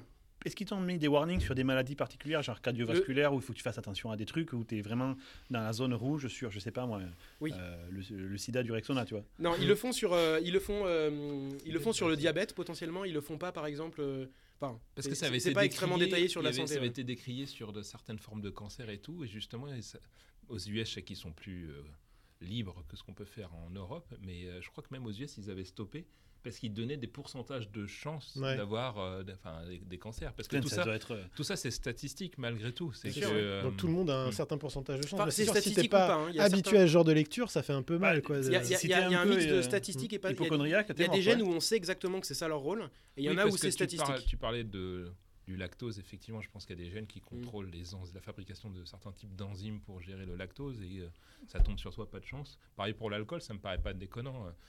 Le, le fait qu'ils aillent jusqu'à ta capacité euh, physique, euh, Ça, c'est statistique. ouais, c'est statistique. Ah oui, Euh, oui, du sûr. coup, ces stats, ils les basent sur quoi? C'est ça que je comprends Il pas. basé sur un. Ils ont fait courir 50 ils- personnes, ils ont Ah, ils ont peut-être un panel, études- ouais, non, mais il y a des études qui, sont- qui ont été faites dans, dans le domaine. C'est basé sur des recherches qui ont été faites. Et, euh, et après, pour chacune des, euh, chacune des explications qu'ils te donnent, tu peux aller dans des détails et regarder d'où ça vient, quelles sont les études Ah, sur il te- ah, ils te que- donnent tout ça. Et si les te source l'info, c'est intéressant. Ouais, c'est pas mal. Donc après, c'est à toi de. Et combien t'as payé? Alors j'avais un... donc la raison pour laquelle j'ai pris celui-là parce qu'il y en a d'autres parce que j'avais un code de réduc.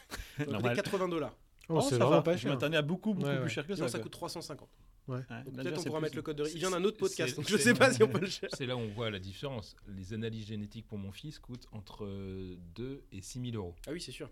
Donc il y a quand même Ça une doit être plus précis, à Ouais. mon avis. euh. Ouais. Parce que dans son cas, ils doivent chercher que certains gènes en particulier, Ouais. alors que dans le tien, ils doivent te faire un, un, séquençage complet, je, regarderai, complet, euh. pourquoi ça m'intéresse de savoir. pour ouais. revenir, nous, il nous avait expliqué qu'il y avait plusieurs lectures de l'ADN. Il y avait effectivement le cariotype, où tu vois donc, les chromosomes, les paires de chromosomes dont tu parlais. Il y avait le supercariotype, qui a un autre nom scientifique. C'est quand il s'énerve et qu'il a les cheveux qui deviennent jaunes. Ouais. Super Saiyan, ils sont plus proches en fait de la lecture euh, de, du chromosome, et ensuite ils descendent d'un cran, c'est les, euh, les gènes, Mhm. Avec euh, tout ce qui est euh, Le problème, c'est qu'il y en a des milliards. 25 000 qui ont été Mais- séquencés sur mon fils, Ah ouais. et ils disent qu'en fait aujourd'hui ils considèrent qu'il n'y a que 5% du génome qui est codant, et ils n'en sont pas convaincus. Ah. Et ensuite il y a toutes les permutations possibles, ce que tu disais, c'est des fois il y a des gènes où tu sais qu'il y a plusieurs combinaisons qui sont bonnes, et d'autres Et- qui sont... Alors, sans faire de digression, 5% qui est codant, c'est pas la première fois que j'entends ça. Ouais, c'est quand même fou. j'allais en parler. Mais qu'est-ce qu'on fait des 95 Eh bien, on sait pas encore ce que ça fait. Mais ça fait rien parce qu'on sait qu'on sait ça rien fait des ou on choses. sait pas. juste qu'on se dé- on a aucune Ah idée de ce que d'accord, ça on fait. sait pas ce que ça. On- on- Donc, on- ils sont Il y a des codants. pistes, mais on n'est pas sûr. Donc ils sont Enfin, ils appellent ça des trucs dormants, je crois, non? Ils savent pas trop à quoi ça Tiens, sert. ça se trouve entre nous, il y a des dinosaures, il suffit d'appuyer Mmh, sur le bon bouton et Ouais, tu vas transformer. Et donc- Ou des bus, euh, ou des voitures électriques, ça se trouve. si, euh, Si tu veux un- un- une différence, je pense, Les entre, l'analyse que tu as fait pour ton fils et celle-là, c'est que celle-là, il cherche une liste finie de gènes. Ouais, à mon avis, il doit avoir des marqueurs. Tu vois, Est-ce que il, tu sais justement le nombre de gènes qu'ils ont cherché il y en a, bah, je, je peux les, je peux les compter, mais c'est genre, c'est dans l'ordre de, la- de quelques dizaines. vois, alors c'est Ah, pas voilà. 25 000, tu C'est vois. pas c'est pour 25 ça. 000, quoi. c'est pour ça, certainement, euh, ouais. ok. Ouais, c'est pas le même boulot, quoi. Donc, Ok, c'est euh, cool. Donc voilà, et donc du coup, euh, donc je trouve ça c'est c'est rigolo de regarder les trucs en plus. Et après la question Est-ce que c'est tu as bah, changé quelque chose, c'est- quelque chose en conséquence de euh, ça? Euh, ça a confirmé les trucs que je faisais déjà. Mhm. Euh, pour l'instant, ça n'a pas encore changé, changé des choses. Je viens d'avoir les résultats, donc il faut que je, que réfléchisse un peu. Mais je me suis posé la question bon, maintenant, tu as ces gènes-là. euh, qu'est-ce que tu peux faire qu'est-ce que tu- Est-ce que tu vas changer ton comportement ou qu'est-ce que tu peux faire pour potentiellement changer la manière dont il s'y- enfin, est-ce qu'il s'exprime ou pas Ouais, ouais. Et en fait, euh, j'ai creusé un peu le sujet et ça, on rentre dans la- dans l'épigénétique où euh, c'est justement toute la. euh, J'ai quoi faire donc ça exactement, c'est quand tu te coiffes euh, comme ça. Avec un Iroquois. ça. Un Iroquois. Euh, c'est euh, c'est le- la branche scientifique qui étudie l'expression des gènes, le fait que ce gène-là, il soit utilisé par les cellules ou pas du tout. Et donc la manière dont ça fonctionne, parce qu'en fait, il faut bien avoir euh, en tête que donc, dans une cellule, il y a euh, euh, tout l'ADN qui est compressé. L'ADN en soi, il fait euh, à peu près la hauteur d'un homme, quoi. Euh, Décompressé, si, tu le- si, le- tu fais le fil euh, super long, si tu le mets à l'échelle d'une. Si le- la cellule c'était une, une balle de tennis, c'est comme si tu faisais rentrer 20 km de fil de couture dans la balle de tennis. Ouais, c'est extrêmement compressé. Ouais. Et, euh, et du coup, déjà, naturellement, c'est un problème pour la cellule de lire ce qu'il y a dedans. Et du coup, il y a des, ce qu'on appelle des marqueurs d'épigénétique qui vont masquer tous les gènes qu'il ne faut pas que cette cellule-là précisément, donc genre une- un neurone ou euh, un muscle, il va pas utiliser, il va pas avoir le même comportement. donc il va pas faire la même chose. C'est donc il va chercher qu'une partie dans ton livre Voilà. en Et- quelque et, pour sorte. le chercher Il est cette indexé. partie dans le livre, Ouais. en fait, c'est ces marqueurs d'épigénétique qui, des sont- index, ouais. qui vont bloquer certains gènes. Demander, manière à faire que- pourquoi ils ont foutu l'ensemble des règles dans toutes les C'est les mecs d'Oracle, je pense. Alors, qui-. Non, mais c'est mais mais c'est Ils nous font super chier avec leurs redondant. index C'est méga redondant, les gars. La nuit des temps, quoi. C'est génial d'être redondant comme ça. et comme il le dit, euh, neurone, qu'est-ce qu'il en a branlé du Sauf que dans la de bite, duplication, quand il y a des erreurs, c'est la merde quand tu redondes tout. Quoi c'est les cellules, cellules de la vite. Bon, il y a un gène, voilà. Nique Ouais, mais est-ce qu'il est long? Et donc, euh, non, en fait, mais ce qui est super intéressant, c'est que euh, c'est qu'en gros, quand, euh, donc, quand, la, quand la, la femme est ensainte, au début, il y a Toi, un- toi, tu nous confirmes, tu, tu Je n'es suis pas enceinte. Ok. donc au début dans le placenta, toutes les cellules, c'est- ça s'appelle les cellules sou- souches. En, on souvent parler des stem cells. C'est portugais. Ouais, Ce chouche. C'est la chaîne chouche. Elle a fait le ménage. Je le dis jamais en français. Je dis toujours Oh les gars, et on va avoir des problèmes Donc cet c'est des- épisode. c'est. C'est pour ça qu'on Ah, c'est notre premier épisode sur Radio Kawa. On va se faire défoncer. on arrose toutes les communautés, comme ça on peut pas Donc- nous suspecter de. Donc euh, au tout début, c'est des stem cells. Donc c'est des cellules qui n'ont pas de fonctionnalité particulière. Elles savent C'est tout c'est des cellules neutres. Elles peuvent devenir n'importe quelle cellule. C'est quand même la classe, ça. Ça, c'est Ça, nickel. et du coup, à partir de ça, progressivement, elles, se transforment en cellules. Et dans cette transformation, c'est là où les marqueurs d'épigénétique se posent Mm. de, pour euh, faire en sorte que euh, ton muscle, ce soit, euh, soit, enfin ta cellule de muscle, ce soit un cellule de muscle qui émette les bons, les, qui crée les bonnes protéines Pour qui fasse du le bon muscle, quoi. Exactement. Ce qui est intéressant, c'est que ça se passe ça dans le, Moi, j'ai dans pas eu le, les cellules d'abdo, par ça se passe dans le ventre de la mère pendant qu'elle est plus, enceinte. apparemment. Dans le ventre de la mère pendant qu'elle est enceinte. Donc, Euh, des- mais ça peut se passer aussi ap- après que Les populations l'enfant soit né. Reste concentré. Mais non, non. Après que l'enfant soit né. Donc ça peut aussi changer. Je suis là, Étienne. Donc je vais recommencer. pas. Je recommence. On va se faire défoncer encore dans les commentaires. Surtout que ça va être mon dernier dossier. Donc, euh, Pourquoi tu vas mourir Non, parce que ça me gonfle quoi. Donc, le, donc les marqueurs d'épigénétique, ils se posent sur les cellules quand elles sont spécialisées dans le ventre de la mère pendant que ça crée le, ça crée le fœtus et que ça crée l'enfant. Et à la naissance, ça peut changer aussi. Et donc ils ont fait des, euh, il y a des études notamment sur des souris où euh, Et une souris qui a un gène particulier qui fait que euh, si elle a ce gène-là, s'il s'exprime, euh, elle devient obèse, elle a plein de maladies, euh, potentiellement du cancer. Enfin, faut pas l'avoir celui-là. Et, Et alors, ils te l'ont trouvé Ouais.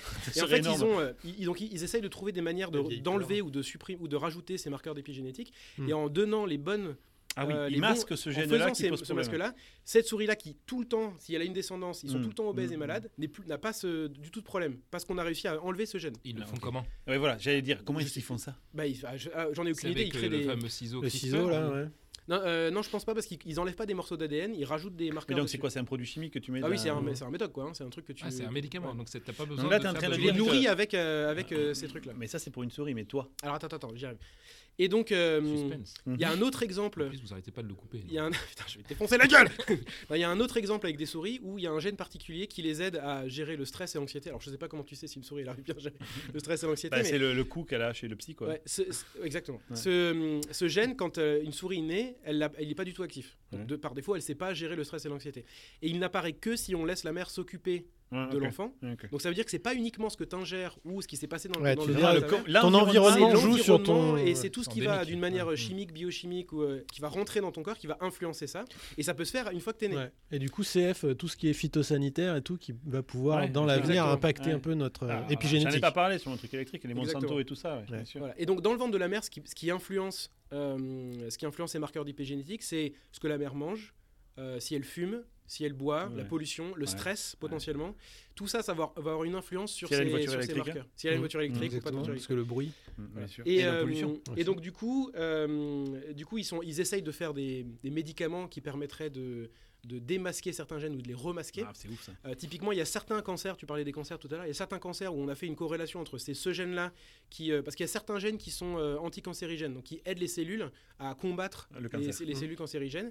Et en fait, ces gènes, ils sont parfois masqués, on n'arrive pas, on ne sait pas encore pourquoi, on sait- il y a beaucoup de choses- choses qu'on ne sait pas, qui sont masqués par des marqueurs épigénétiques. Et du coup, ils essayeraient de dire, bah, si j'arrive à les enlever, tu vois, Et du plutôt coup, que ça aiderait, bien le- sûr. voilà. Et sauf que le problème qu'il y a, c'est qu'ils arrivent, commencent à arriver à le faire, sauf Mais- qu'ils n'arrivent pas à cibler que ça. donc du coup, Ah ouais, du coup, genre, t'as tu aussi. résous euh, ce problème, mais t'as tout qui pète autour. T'as une queue qui euh, pousse euh, derrière ouais, les oreilles, quoi. Genre t'as un bras qui pousse là ou un truc comme ça. quoi. Donc, euh, donc voilà, le seul truc qu'on peut faire aujourd'hui qui est fiable, c'est changer son, sa, manière de vivre. Quoi. Ouais, ton Donc environnement. c'est en fait. voilà ton environnement, c'est pas être pollué, manger et manger des trucs qui sont pas process, donc manger plutôt des, des aliments Ouais. qui sont. euh, Bienvenue en 2019, 19, Voilà. hein, ouais, ça va être dur. Euh, hein. Non, mais ce qui est intéressant c'est extrêmement compliqué. Donc en même temps, tu n'as pas vraiment d'idée précise. La conclusion de ton truc, c'est il y a tellement. Déjà, l'ADN en lui-même, il est super compliqué. Tu dis qu'il s'exprime par cellules. euh, avec l'épigénétique, comme tu le Mhm. dis, qu'il y a des facteurs plus ou moins psychologiques ou endémiques qui influencent le- l'expression du gène. Mhm. Ouais, mais ça lui donne des, grands, con- des, grands, des grandes idées où voilà, il va falloir qu'il qu'il regarde des choses. Il y a des euh, trucs qui confirment. Non, ce qu'il avait déjà, et puis il y a trouvé des le truc choses, du euh, lactose. Parce que là, il l'avait trouvé avant. Mais là, on Ouais. lui dit, putain, garçon, le Ouais, lactose. ok, pour les Et là, tu vas te dire, ah ouais, c'est vrai qu'à chaque fois que je bois du lait, j'ai sens pas bien, quoi. quoi. Ah, Non, mais mais voilà. Il te donne des conseils sur quoi faire, typiquement sur l'alimentation. Moi, sur, le, sur la partie euh, glucides, carbs, là, ils me disent pas genre mange pas de carbs. Ils me disent voilà la dose qu'on te recommande et c'est tel type d'aliment. Donc tu vois, Ouais, te- d'accord. ça te donne quelques indications sur. Euh, ouais. Donc, euh, donc effectivement, là où je suis d'accord avec toi, c'est qu'on n'est pas dans un stade où euh, on, peut, euh, on peut déjà dire aujourd'hui bon bah on peut guérir n'importe quelle maladie parce qu'on va faire ça. t'envoie une, une, une gélule, Bon, tu prends ça, Mais ouais. et ça va aller carrément mieux. Mais, mais, par Ça va être contre, la deuxième phase. ça- après, il va recevoir de la pub. exceptionnel, c'est que potentiellement un jour on pourrait arriver à ça quoi. Ouais. Et ça c'est un truc de malade. Voilà. Ouais, ça fait peur à la fois. Eh bien, aussi. ça, moi, je ça fait à la fois peur et ça fait à la fois un peu rêver, je trouve, parce que Ouais, si on pouvait juste fixer des trucs casse-couilles comme le cancer, tu vois, ça ne ouais, pas plus que ça, quoi. Parce qu'après, il y a des mutations d'ADN. Donc, sur la génétique euh, standard, on va dire, l'ADN, il peut muter. Et là, c'est un peu la galère parce qu'on n'a aucune idée de comment le refaire Ouais. dans le sens. Alors que les marqueurs d'épigénétique, on a des pistes pour essayer de, les, de D'accord, jouer avec et de les faire s'exprimer ou pas. Quoi. Bah, la Écoute, c'est mutation, passionnant, c'est la super. base de l'évolution des espèces aussi. Donc, Ouais. euh, C'était passionnant, Molta. Merci beaucoup. ouais. Super. Vu, on a essayé de pas trop. J'ai vu, j'ai vu. tu me regardais bien dans les yeux et tout. Et Bande on va passer la main à Akumasai pour le Yep. dernier sujet. Ouais, donc euh, un petit sujet Attends, il va sur. faire euh, un petit, euh, un petit time. C'est vrai.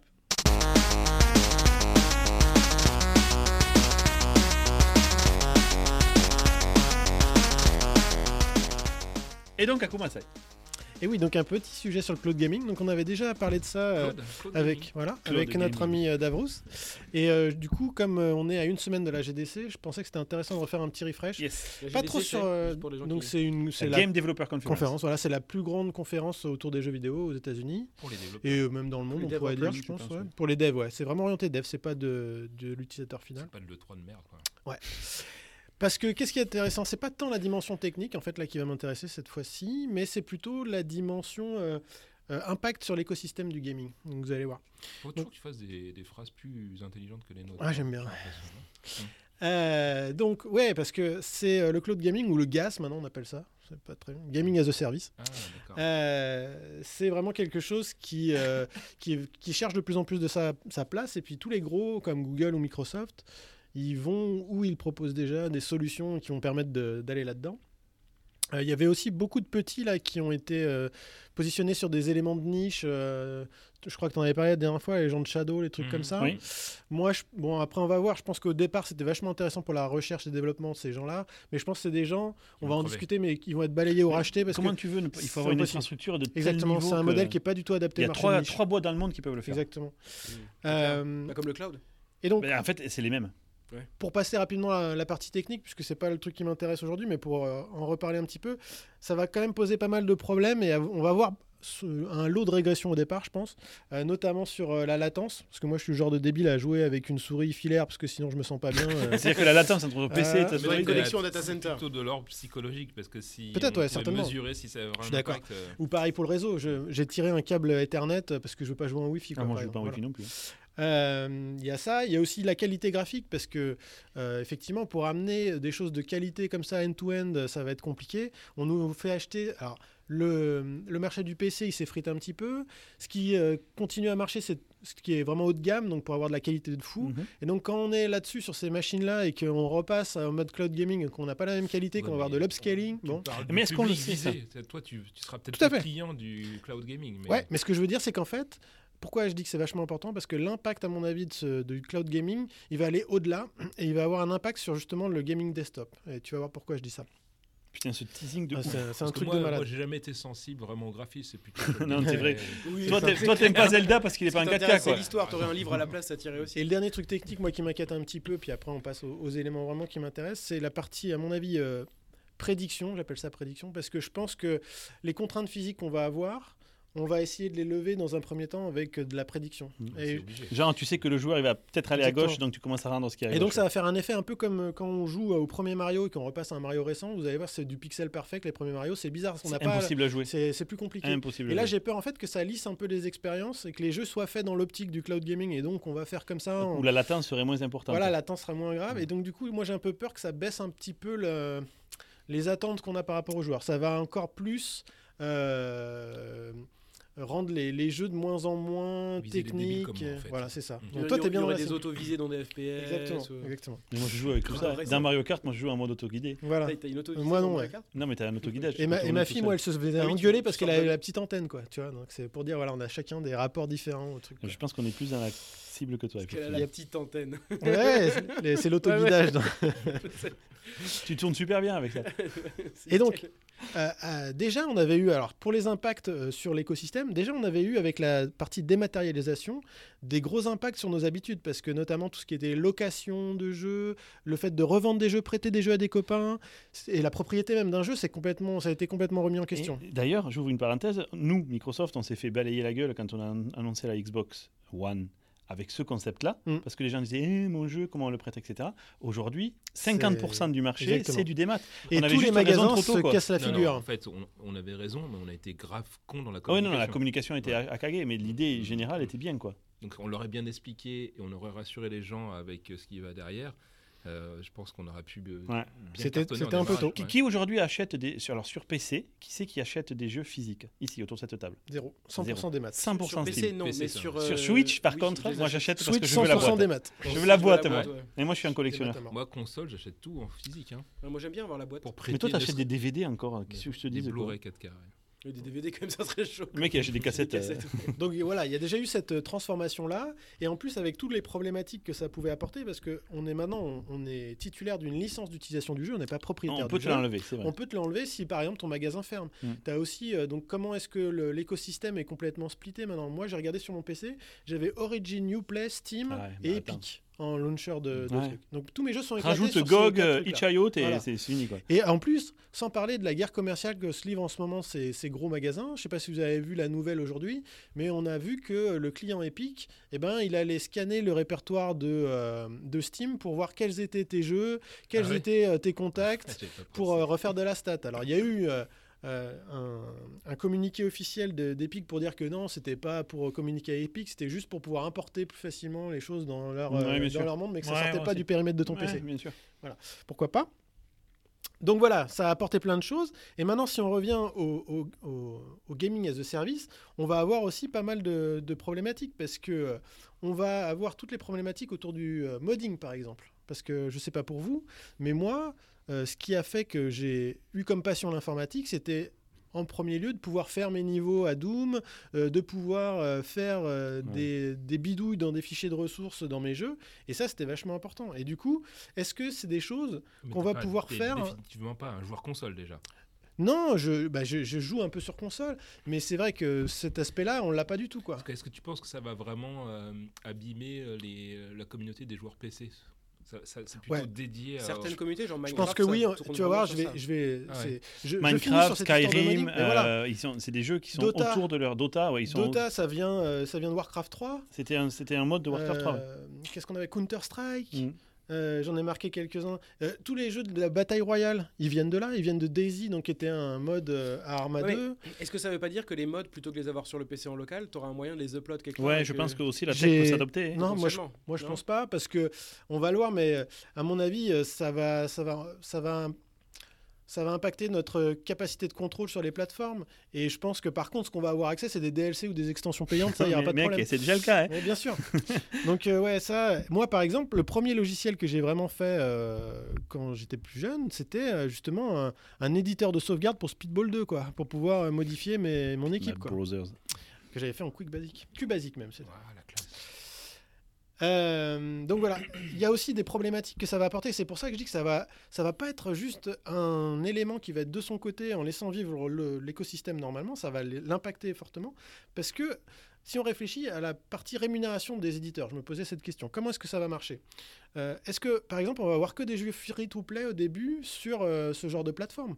Parce que comment est-ce qu'un éditeur va pouvoir Ben- dire d'un côté je vends en desktop à 60 balles et Ouais, d'un autre côté je le vends dans le cadre Comme d'un l'industrie abonnement? musicale. Exactement. On va revenir sur le même de Ça va être le même modèle, délire quoi. de, de manipulation. Mais du coup, ça veut dire que ton, ton la rémunération des éditeurs, ils vont dire voilà, on a un pool de dollars Voilà. qui est issu des abonnements, et Mhm. après ce pool de dollars, on va l'affecter euh, en fonction du temps de jeu à Exactement. tel À la. Spotify. Voilà, À exactement. la Sauf Spotify. que la différence, c'est que là, le volume, le marché du jeu vidéo, c'est le plus gros marché. C'est- La musique, c'est de la, c'est de la gnognotte à côté. Et ce que je veux dire, c'est est-ce que pour les éditeurs, c'est vraiment plus intéressant Bah, de marcher en même comme temps, ça le, le nombre de, avec un, avec un abonnement? Le nombre de devices que tu vas cibler, si on prend le cas des consoles aujourd'hui, Oui, mais toi tu vas. détestes les, les, Ouais. les exclusivités. Mais tu vas payer ton abonnement qu'une seule fois et tu seras multi-appareil. Alors que maintenant, on achète nos jeux N fois sur des trucs. Ouais, tu vois, c'est pas intéressant. Pas, non plus tout le monde achète une fois quand même. hein. Non, mais oui. Je, je- je- je suis d'accord avec toi euh, sur tout ça. La chose que moi je vois quand même, c'est que pour un éditeur comme dit Davrous, tu vas pouvoir jouer sur. Je vais pouvoir jouer à Forza sur mon téléphone. Ouais, J'aurais pas joué sinon. Vous Ouais, avez ouais. vu les accords entre Microsoft et Nintendo. Oui. Et c'est ce qui prouve qu'en fait, on sent il y a des, des, des studios. Alors pour l'instant, il n'y a rien. Ils ont dit que juste ils ouvraient le Xbox, euh, Non, y a des- les API ouais. Xbox. Quel euh, studio qui était pro Sony qui a annoncé récemment qu'il se désolidarisait de Sony pour faire du euh, multi-plateforme Ah, j'ai pas suivi. ouais. Je pense qu'il y en a plusieurs qui ont annoncé Ouais. ça. Il y a aussi le Game Pass aujourd'hui. Le Game Pass, il existe Ça, c'est déjà. c'est des trucs intéressants, je suis d'accord. Et Mais- les gens font de l'argent avec. Et ils, ils sont contents de rentrer dans le Game Pass. Ouais. Et, et je pense qu'en tant que- je comprends ce que tu dis, mais en tant qu'éditeur, si on te dit, bah avant, forcément, tu faisais de, de l'exclu sur Sony parce qu'ils te finançaient tout le projet. Ouais. Après, tu dis, mais là, je vais pouvoir cibler tous les gens qui ont une Nintendo, une Xbox, une PlayStation et des smartphones. Donc, c'est énorme. Donc, tu passes de quelques millions de, de, de- de devices à des milliards. Ouais. Je pense que tu peux t'y retrouver au final. Ouais, d'accord. Donc si tu t'y retrouves aussi, tu n'as plus intérêt aussi à faire du, du desktop. C'est pour ça que je dis que ça Mm, va avoir un mm, impact. Parce Ça, que en plus, tes jeux, quand tu vas les mettre dans le truc du cloud-based gaming, moi je crois pas du tout à la, à la gamification, à la cloud gamification transparente d'un jeu. Je pense que un jeu, on va être obligé de- D'avoir des spéciale. API et avoir une version spéciale qui va se brancher dans une plateforme. On verra. Peut-être l'avenir me donnera tort, mais je. Avec l'état actuel du réseau, je suis d'accord avec toi. Il va falloir qu'on trouve des Bah, solutions de Et donc les éditeurs vont pas faire du Pourtant, multidev. Shadow, c'est le cas. Shadow aujourd'hui, les jeux Oui, qui ont mais été joués pas été ça, adaptés. ça se cale Oui, pas mais du ça, tout. ça joue quand tu euh, quand es à 50 mètres de leur euh, data center ça, avec une Il fibre. faut à avoir de la 200 fibre à mégas. 50 Non, mètres et puis disent- t'as un, PC faut dédié pour toi. 15 ou Quoi. 20 mégabits de. Ouais, mais enfin, tu vois, voilà, tout ce problème-là, c'est un problème de scalabilité, tous ces trucs de, de cloud, quoi. Donc, euh, on peut pas. T'énerve pas, c'est pas grave. Non, moi je m'énerve pas. Donc, euh, ce qui est intéressant, c'est quand ça scale et quand il y a vraiment de l'utilisation, quoi. Et je pense que là, le truc comme Shadow, c'est pas du tout viable, quoi. Et puis quand je vois l'état des jeux comme Anthem aujourd'hui euh, qui euh, se gaufrent la rondelle dès qu'ils ont plus de trois utilisateurs, euh, enfin moi, j'ai- moi j'ai peur que l'infrastructure réseau elle soit juste pas là. Et, Mais là, c'est un problème de qualité de développement. C'est-à-dire que Ouais, mais ça veut dire qu'il l'infrastructure qu'on va mettre en place chez nous, ça sera basé sur Azure, j'imagine. euh, Google, tous les data centers qu'ils Et ont. oui, et, et j'espère que ça suffira. Mais Et, et je pense qu'ils ont une, ils ont, une- ils savent faire du scaling ces gens-là, tu vois. Donc, Ouais, euh, et je pense qu'ils vont faire des protocoles On particuliers. a, on a plein, ou- bien sûr, on a plein de choses déjà qui sont là en place. Il va falloir. Mais je pense Mais- que tu as raison. J'avais sous- sous-estimé le fait que les jeux vont certainement aussi être, Ils vont euh, être. designés. Voilà, pour ils vont ça. être designés pour ça. on pourra jouer à Zelda, t'inquiète. Mais. Alors une autre problématique Mais euh, mais que je vois aussi, c'est la problématique de la pub. Parce que euh, le monde du PC, pour moi, c'était encore un monde qui était assez réfractaire à toute la pub, contrairement au monde du mobile, Mhm. puisque avec les téléphones, on a plein de jeux avec de la pub.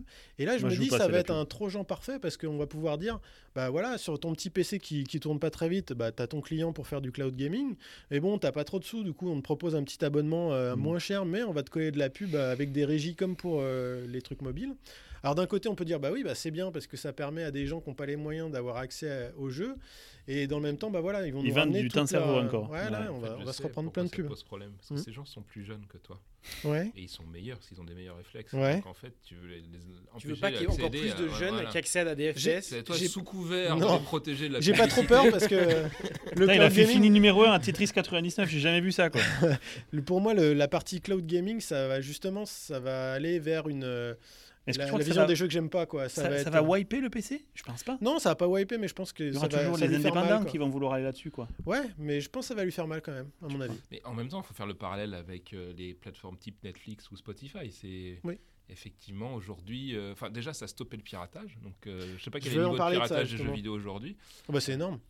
Toujours Il y a, Ah, y a quand même vachement d'avantages malgré tout. J'espère que tu vas décliner les avantages de Ouais, j'allais parler des bons côtés là. Effectivement, pour, euh, pour la C'est partie. pas évident, euh, c'est pour ça. Non, la Piratage. partie piratage, c'est un truc de fou. La partie piratage, en ce moment, donc il y a une plateforme qui s'appelle Denuvo euh, qui Ah, permet de protège. protéger les Oui, il jeux. paraît que avec- c'est l'enfer quand tu l'as dessus. Voilà, mais euh, donc ça, tu perds, je crois, 30% de perf avec Denuvo. Hein. Ah ouais c'est un truc de fou. Et, et par contre, ils le mettent pourquoi? Parce qu'en fait, le jeu va avoir du succès si on arrive à le vendre dans les premiers Ouais. jours.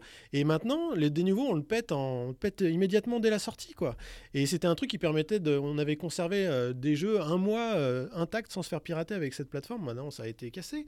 Mais euh, voilà, c'est le piratage, il est tellement fou que euh, on est obligé d'investir dans des technologies comme ça qui vont avoir un impact euh, majeur sur les performances à cause de ça, quoi. Je pense pas que ce soit la raison principale d'investissement sur ces technologies. Non, je pense pas.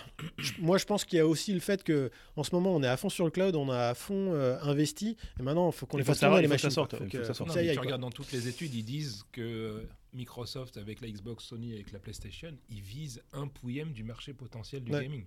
Et le seul moyen de passer à Tu sais, tu l'étape sais qui c'est qui a le marché? C'est le- les mobiles. hein. Aujourd'hui, le sûr. plus gros marché de jeux vidéo, c'est Ils les veulent mobiles. revenir avec Peut-être ça. pas en, Ouais. mais pas en, pas en revenu, je pense, par contre.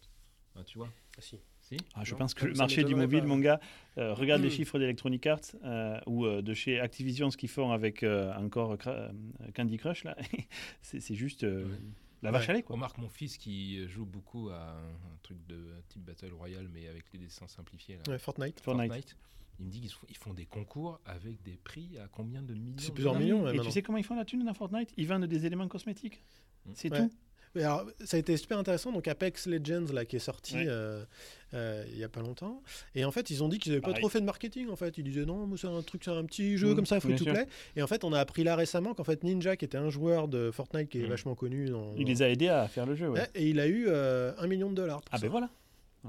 Ah bon, en même temps, Donc, en fait, maintenant, en ce qu'on fait- Ça rapporte quoi. Oui, oui, non, mais Ah, moi j'ai aucun problème avec ça. Ce que je dis juste, c'est que ils, en parlaient pas trop, mais maintenant en fait c'est plus intéressant pour toutes les plateformes d'acheter les gros streamers Ouais, et de bah leur donner un million, et puis comme ça, tous tous les streamers connus, ils ont joué à Apex en même temps. Ouais, Donc, surprenamment. Shroud, celui- surprenamment. Celui, que je suis, qui s'appelle Shroud, qui est un des meilleurs, et, enfin voilà, il est passé à Apex, ils sont tous à Apex. Faut qu'il change son nickname, par contre. hein. Ouais, bah ouais. Donc pour la partie euh, bon côté, Ah. pour finir avec ça.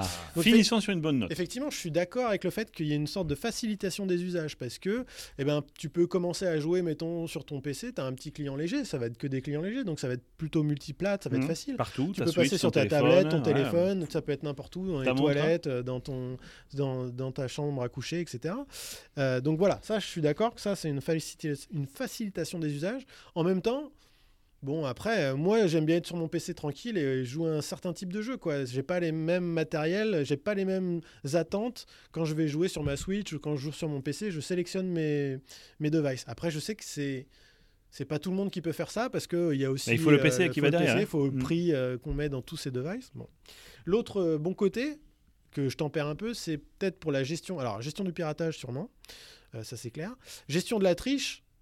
Je pense que ça va aider un peu, même Mm. si je pense que les mecs qui sont dans le monde de la triche, on, avait, on en avait parlé la dernière fois lors d'une confrérie, il y a un écosystème de malades, euh, Mm. il y a toute une économie parallèle liée à ça, et c'est les mecs que moi je considère comme étant les plus forts euh, dans le monde de l'informatique, Euh, ils sont vraiment hyper forts, j'ai jamais vu ça, quoi. les gars ils font du reversing sur les jeux, c'est les mêmes du moment qui, qui pètent les dénuveaux, les trucs comme ça, Mm. ils sont ultra forts, et donc je pense qu'ils arriveront à trouver des astuces, ils s'attaqueront au tram réseau, ils baisseront d'un d'un niveau, mais ils, ils arriveront à faire des trucs. Quoi.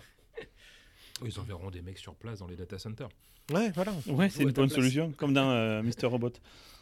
Donc voilà, c'était pour euh, refaire un petit tour autour de, Eh bien, de cette techno super. de cloud gaming. C'était très intéressant. je, Davros je kiffe vraiment cette, cette approche. La question que je me pose, c'est euh, on va avoir une, une hybridation, c'est qu'on va pas Mm. avoir une bascule complète. Euh, et d'ailleurs, euh, enfin. Dans les rumeurs qu'on entend, nous, on n'a pas accès à ces informations, mais Ouais. on aurait des Mais on ne consoles- commente pas, du coup. ouais, on a des consoles qu'on sortirait. Enfin, on sait Ouais, pas on sait pas. ça se passait. On. Éventuellement. Mais quel serait l'intérêt justement de garder euh, son propre matos chez soi? Parce Mm. que euh, je ne sais pas quel sera le niveau de qualité des jeux rendus dans le cloud. Euh, là, la démo qu'on a fait avec Forza, si c'est une vraie démo, elle est quand même assez impressionnante. Quoi. Ouais. Ouais. Euh, Si c'est une vraie démo, elle est impressionnante. faut voir, ouais. Si c'est une vraie démo, elle est impressionnante. Mais bon, euh, je- moi j'y crois vraiment que ça soit possible. Moi je crois vraiment que ce soit possible. Alors moi, je vais te parler Ce sera d'un truc possible, pour, com- pour pas. compléter ce que tu dis là. Euh, moi, j'ai fait ce chemin-là avec les vidéos. Je les ai achetés en DVD. Après, je les ai numérisés parce que je les voulais toujours à la maison. Je les voulais toujours en offline. Et là, maintenant, je fais plus que du streaming.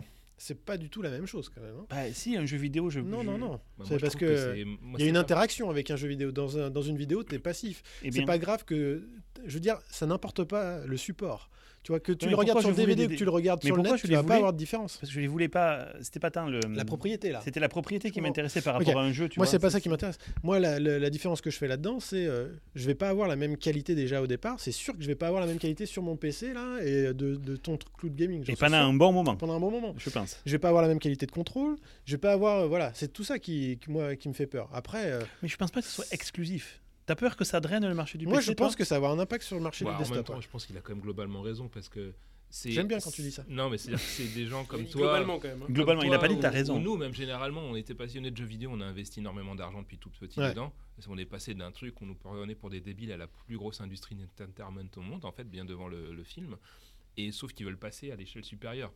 Et pour ça, bah, ils vont certainement devoir abandonner les, les hardcore gamers, puisque Mm. dans un premier temps, Oui, la pas. thune, elle est pas chez les hardcore gamers. Ouais, comme tu dis sur le mobile. Ah, c'est euh, eux qui tiennent le marché du PC. hein. Enfin, eux, du les PC, oui. entreprises. ouais. Mais la, la, la tunasse, elle est sur le mobile. Quoi. Mm.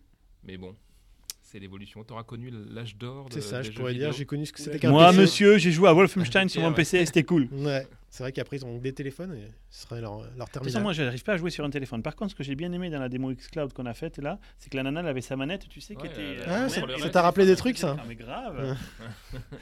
T'as pas le droit d'en parler. Non, je peux pas, je sais pas de quoi tu parles. Euh, mais je trouvais vraiment ça. Moi, ce qui me gêne sur mon téléphone, c'est que ça me saoule de jouer au tactile d'une force, mais puissance Ah, moi aussi, solide, quoi. Je ça, déteste ça me méga quoi. saoule. Quoi. D'ailleurs, j'en ai aucun. J'allais le dire, j'ai pas de jeu. Moi, je joue pas sur mobile non plus. On est des vieux cons aussi. Ouais, c'est ça. n'est pas du tout représentatif. Ouais, mais on a de la thune, donc je Toi, pense qu'on est quand même. euh, Je suis un vieux con, mais je joue des fois sur mon téléphone. Tu Ouais, mais t'es pas aussi vieux con que nous. Quoi. Ouais, mais t'es plus jeune. hein, J'ai un nous. truc de snowboard. Ça suffit. ouais. Ah, mais je pense que t'as la gêne GG aussi qui te Ouais. permet de. Mais il, a- il est un peu hipster, donc le truc snowboard, ça va avec. Quoi. Ouais, c'est ça. Et à la barbe et tout, moi j'ai pas de poils. moi, c'est pareil, ils sont tous tombés en c'est juste tu les laisses pas pousser. Ah, si, si, il essaye, il est comme moi, il fait une culture, mais il y a rien qui pousse. c'est juste c'est pas- fourni. Mais hein. peut-être, si j'ai les poils sur les oreilles, moi qui poussent. Moi, dans les oreilles, c'est sous là dans le nez quand je suis. Bon, bref, c'est un autre top. sujet. On va- dans une On prochaine. est arrivé là, je ne sais pas. Non, je sais pas non plus. On va conclure avec nos recommandations, Yep. messieurs, juste après le jingle.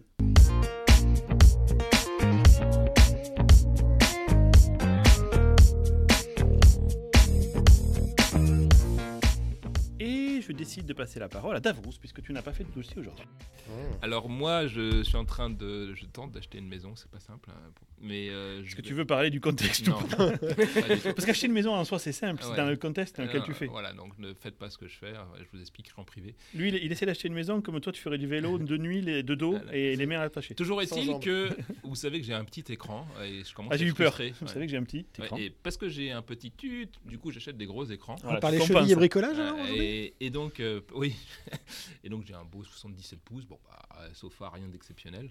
Et je me sens limité par l'expérience, tu vois. Un peu comme toi, tu te sens limité T'as envie le de pouvoir t'asseoir, d'être dans la télé. Ouais, j'ai envie que voilà, je, quand il y a une, une vague, tu vois, qui arrive sur ma gueule, j'ai l'impression qu'elle me tombe vraiment sur la Bien tronche, sûr. avec le Atmos, avec tout ce qui va. Allez, de bien, l'eau, à la limite, quelqu'un qui jette de l'eau, quoi. T'as 4D.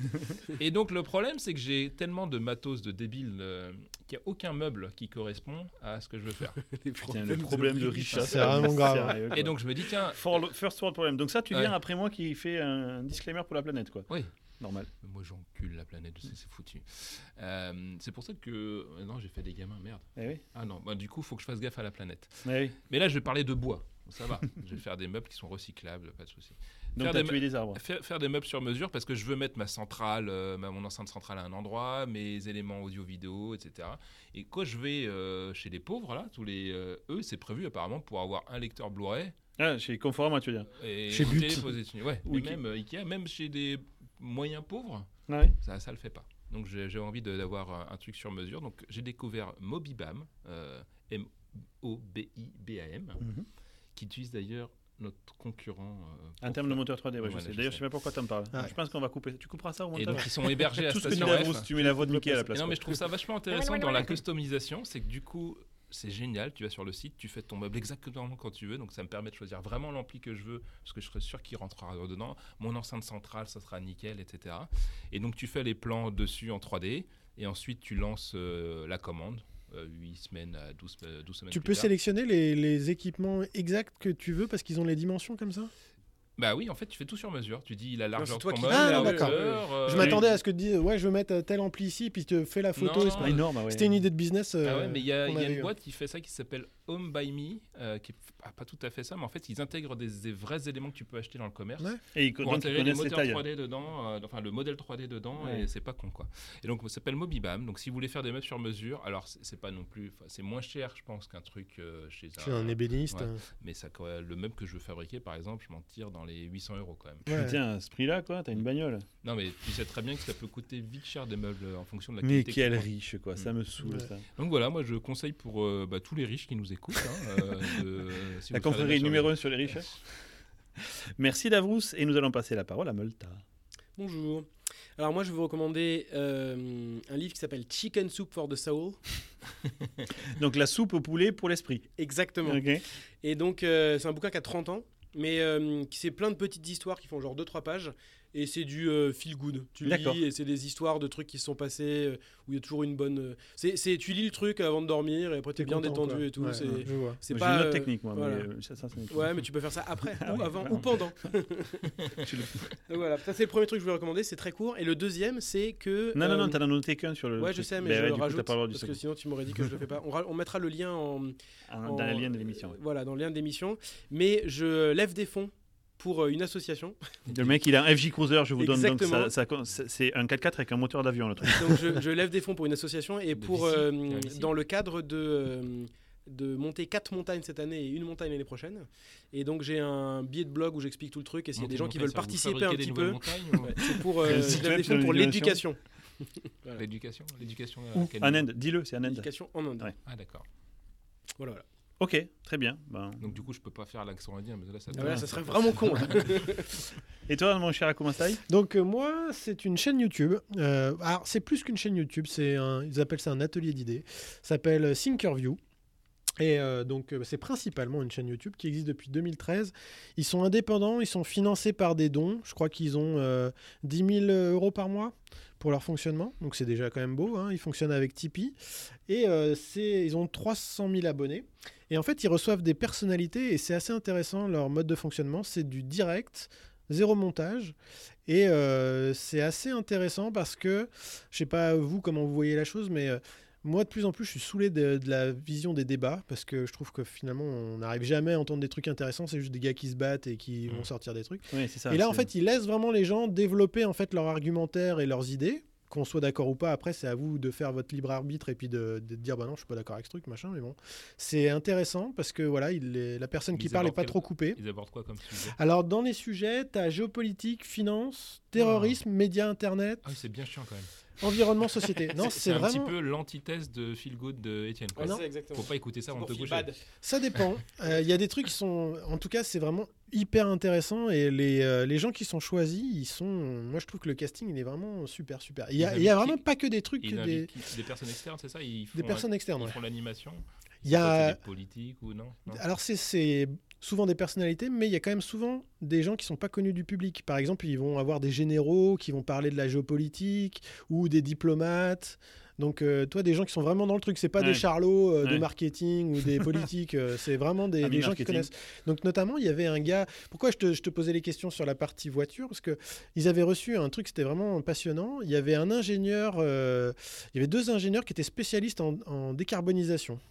Donc, c'est comment est-ce qu'on change de. euh, Il y, a des- il y a des startups. Ouais. Ouais, comment est-ce qu'on change effectivement toutes nos habitudes pour euh, sortir du pétrole et aller vers d'autres énergies Et justement, euh, ils ont une vision qui, euh, où ils expliquent justement leur avis par rapport à, à l'industrie nucléaire Mm. et que pour eux, bah, c'est pas si mal que ça. Quoi. Ouais. Ça, a des, ça a des contraintes, mais du coup, dans l'équation actuelle dans laquelle on est, eux, ils pensent que ça peut. C'est peut-être la ça- solution. Ça, va passer que par là. Quoi. Ah, la Voilà. France, on est là-dedans. Hein. Ouais. Ok, cool, super intéressant, Thinkerview. Et pour ma part, euh, je vais moi aussi, euh, je, je fais moi aussi une levée de fonds pour ma gueule, puisque j'ai pour mon app c'est Urza- ta recommandation. Ta C'est ma recommandation, quoi. ma recommandation, c'est d'aller sur le Patreon de Urza Gatherer. Donc, qu'est-ce que c'est que Urza Gatherer C'est une application pour gérer ses cartes magiques pour les développeurs. Vous allez sur Ça touche- ça- ça touche www.urzagatherer.app. 75% de notre euh, auditoire. je Pour les développeurs? Non, T'as dit lever pour les cartes magiques pour les développeurs, t'as dit. Pour les joueurs, Pour excuse-moi. les joueurs, Ouais. ouais, c'est juste. Pour les joueurs et les collectionneurs. une app, il faut la- c'est do it yourself. Tu as un kit et tu dois la monter. Et pour cette app, en fait, euh, du coup, j'ai fait un Patreon juste pour m'éclater. Et euh, ben, il y a déjà des gens qui sont. Mais J'ai vu qu'il y avait 15 euh, Je, euros je par mois. touche 15 dollars par mois. C'est énorme. J'a- J'adore le principe du bientôt financement hein. participatif. Ça va Et du coup- ça paye son électricité pour cette Tesla. Et ça me paye au large. Et surtout, ça me motive à fond. Je trouve que c'est une très bon mode de fonctionnement. Les gens payent s'ils ont envie de Ouais, payer. parce que tu te dis, j'ai pas envie de les laisser tomber, ils me font confiance. et Bah, là, coup, pour le euh, coup, ouais. euh, tu vois, plutôt Ouais. que de mettre de la pub, ce qui était un peu mon idée d'origine, j'ai plutôt Au lieu, considéré. au lieu finalement de bosser pour Microsoft, pour Babylone et du coup corrompre totalement le projet. Ouais, mais clairement. C'était un peu corrompu avec Microsoft quand même. un projet capitaliste. de, ouais, bien mieux sûr. de faire un Patreon. Ah bah, à 15 dollars, moi, de toute façon, j'ai une ligne. Je me dis que si je touche 100 dollars par mois, j'arrête de travailler. C'est- réglé, quoi. Je- ça va T'arrives couvrir tout ce dont j'ai besoin, euh, quoi. au salaire Dans la exactement. région aussi, ça suffit largement. Donc là, c'est cool. Voilà, donc je vous recommande d'aller me donner la thune, s'il vous plaît, sur Et tu me patreon.com recommandes- slash Tu ne pas le kit VR de la Nintendo Switch du Le coup truc en carton merdique, là, mais sérieux, avec un simulateur d'éléphant, mais même pas. Mais, Simulateur d'éléphant. Mais si, si, si. Le si, truc. Non, mais toi je qui es fanboy de Nintendo, je m'attendais à dire ça y est, j'aime la VR grâce je- à Nintendo. Je peux pas aller dans ce chemin-là. Je suis fanboy. Ah, du coup, ouais, ils ont sorti un cardboard VR. Ouais, il y, euh, y a 4 ou 5 expériences, dont un éléphant. Non, mais c'est la chiasse. ça. Mais du coup, est-ce que tu es l'éléphant ou est-ce que tu es sur un éléphant? Non, c'est ta trompe, on voit et tout. Là, c'est... Sérieux? Ouais. Enfin, T'es sûr que pour c'est toi, ta trompe? ouais, tu sais pas. Pour toi, t'as l'habitude, mais pour les gens normaux, tu. euh, Ouais, voilà. tu vois ce que je veux dire. Et bien sur ces parfaites paroles, je pense que nous pouvons conclure, mes chers amis. Je vous souhaite à tous une bonne semaine. Gros bisous et à bientôt. Des gros bisous, à bientôt. Ciao. Bon,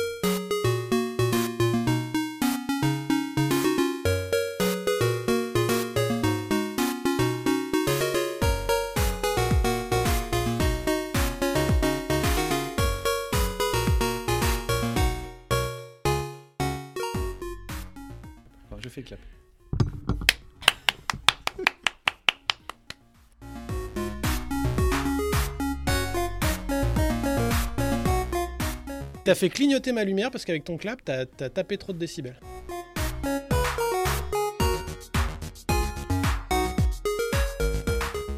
T'aimes bien un petit truc dans le cul de temps en temps ou pas? Moi, je suis ouvert à tout. Moi, Ouais, je me doutais. je me suis mis un arrosoir l'autre jour.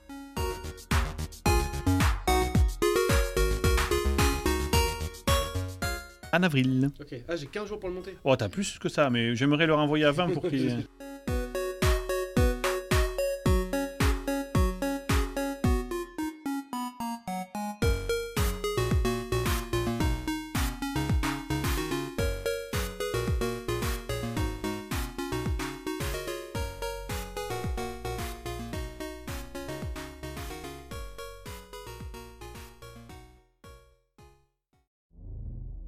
21e siècle.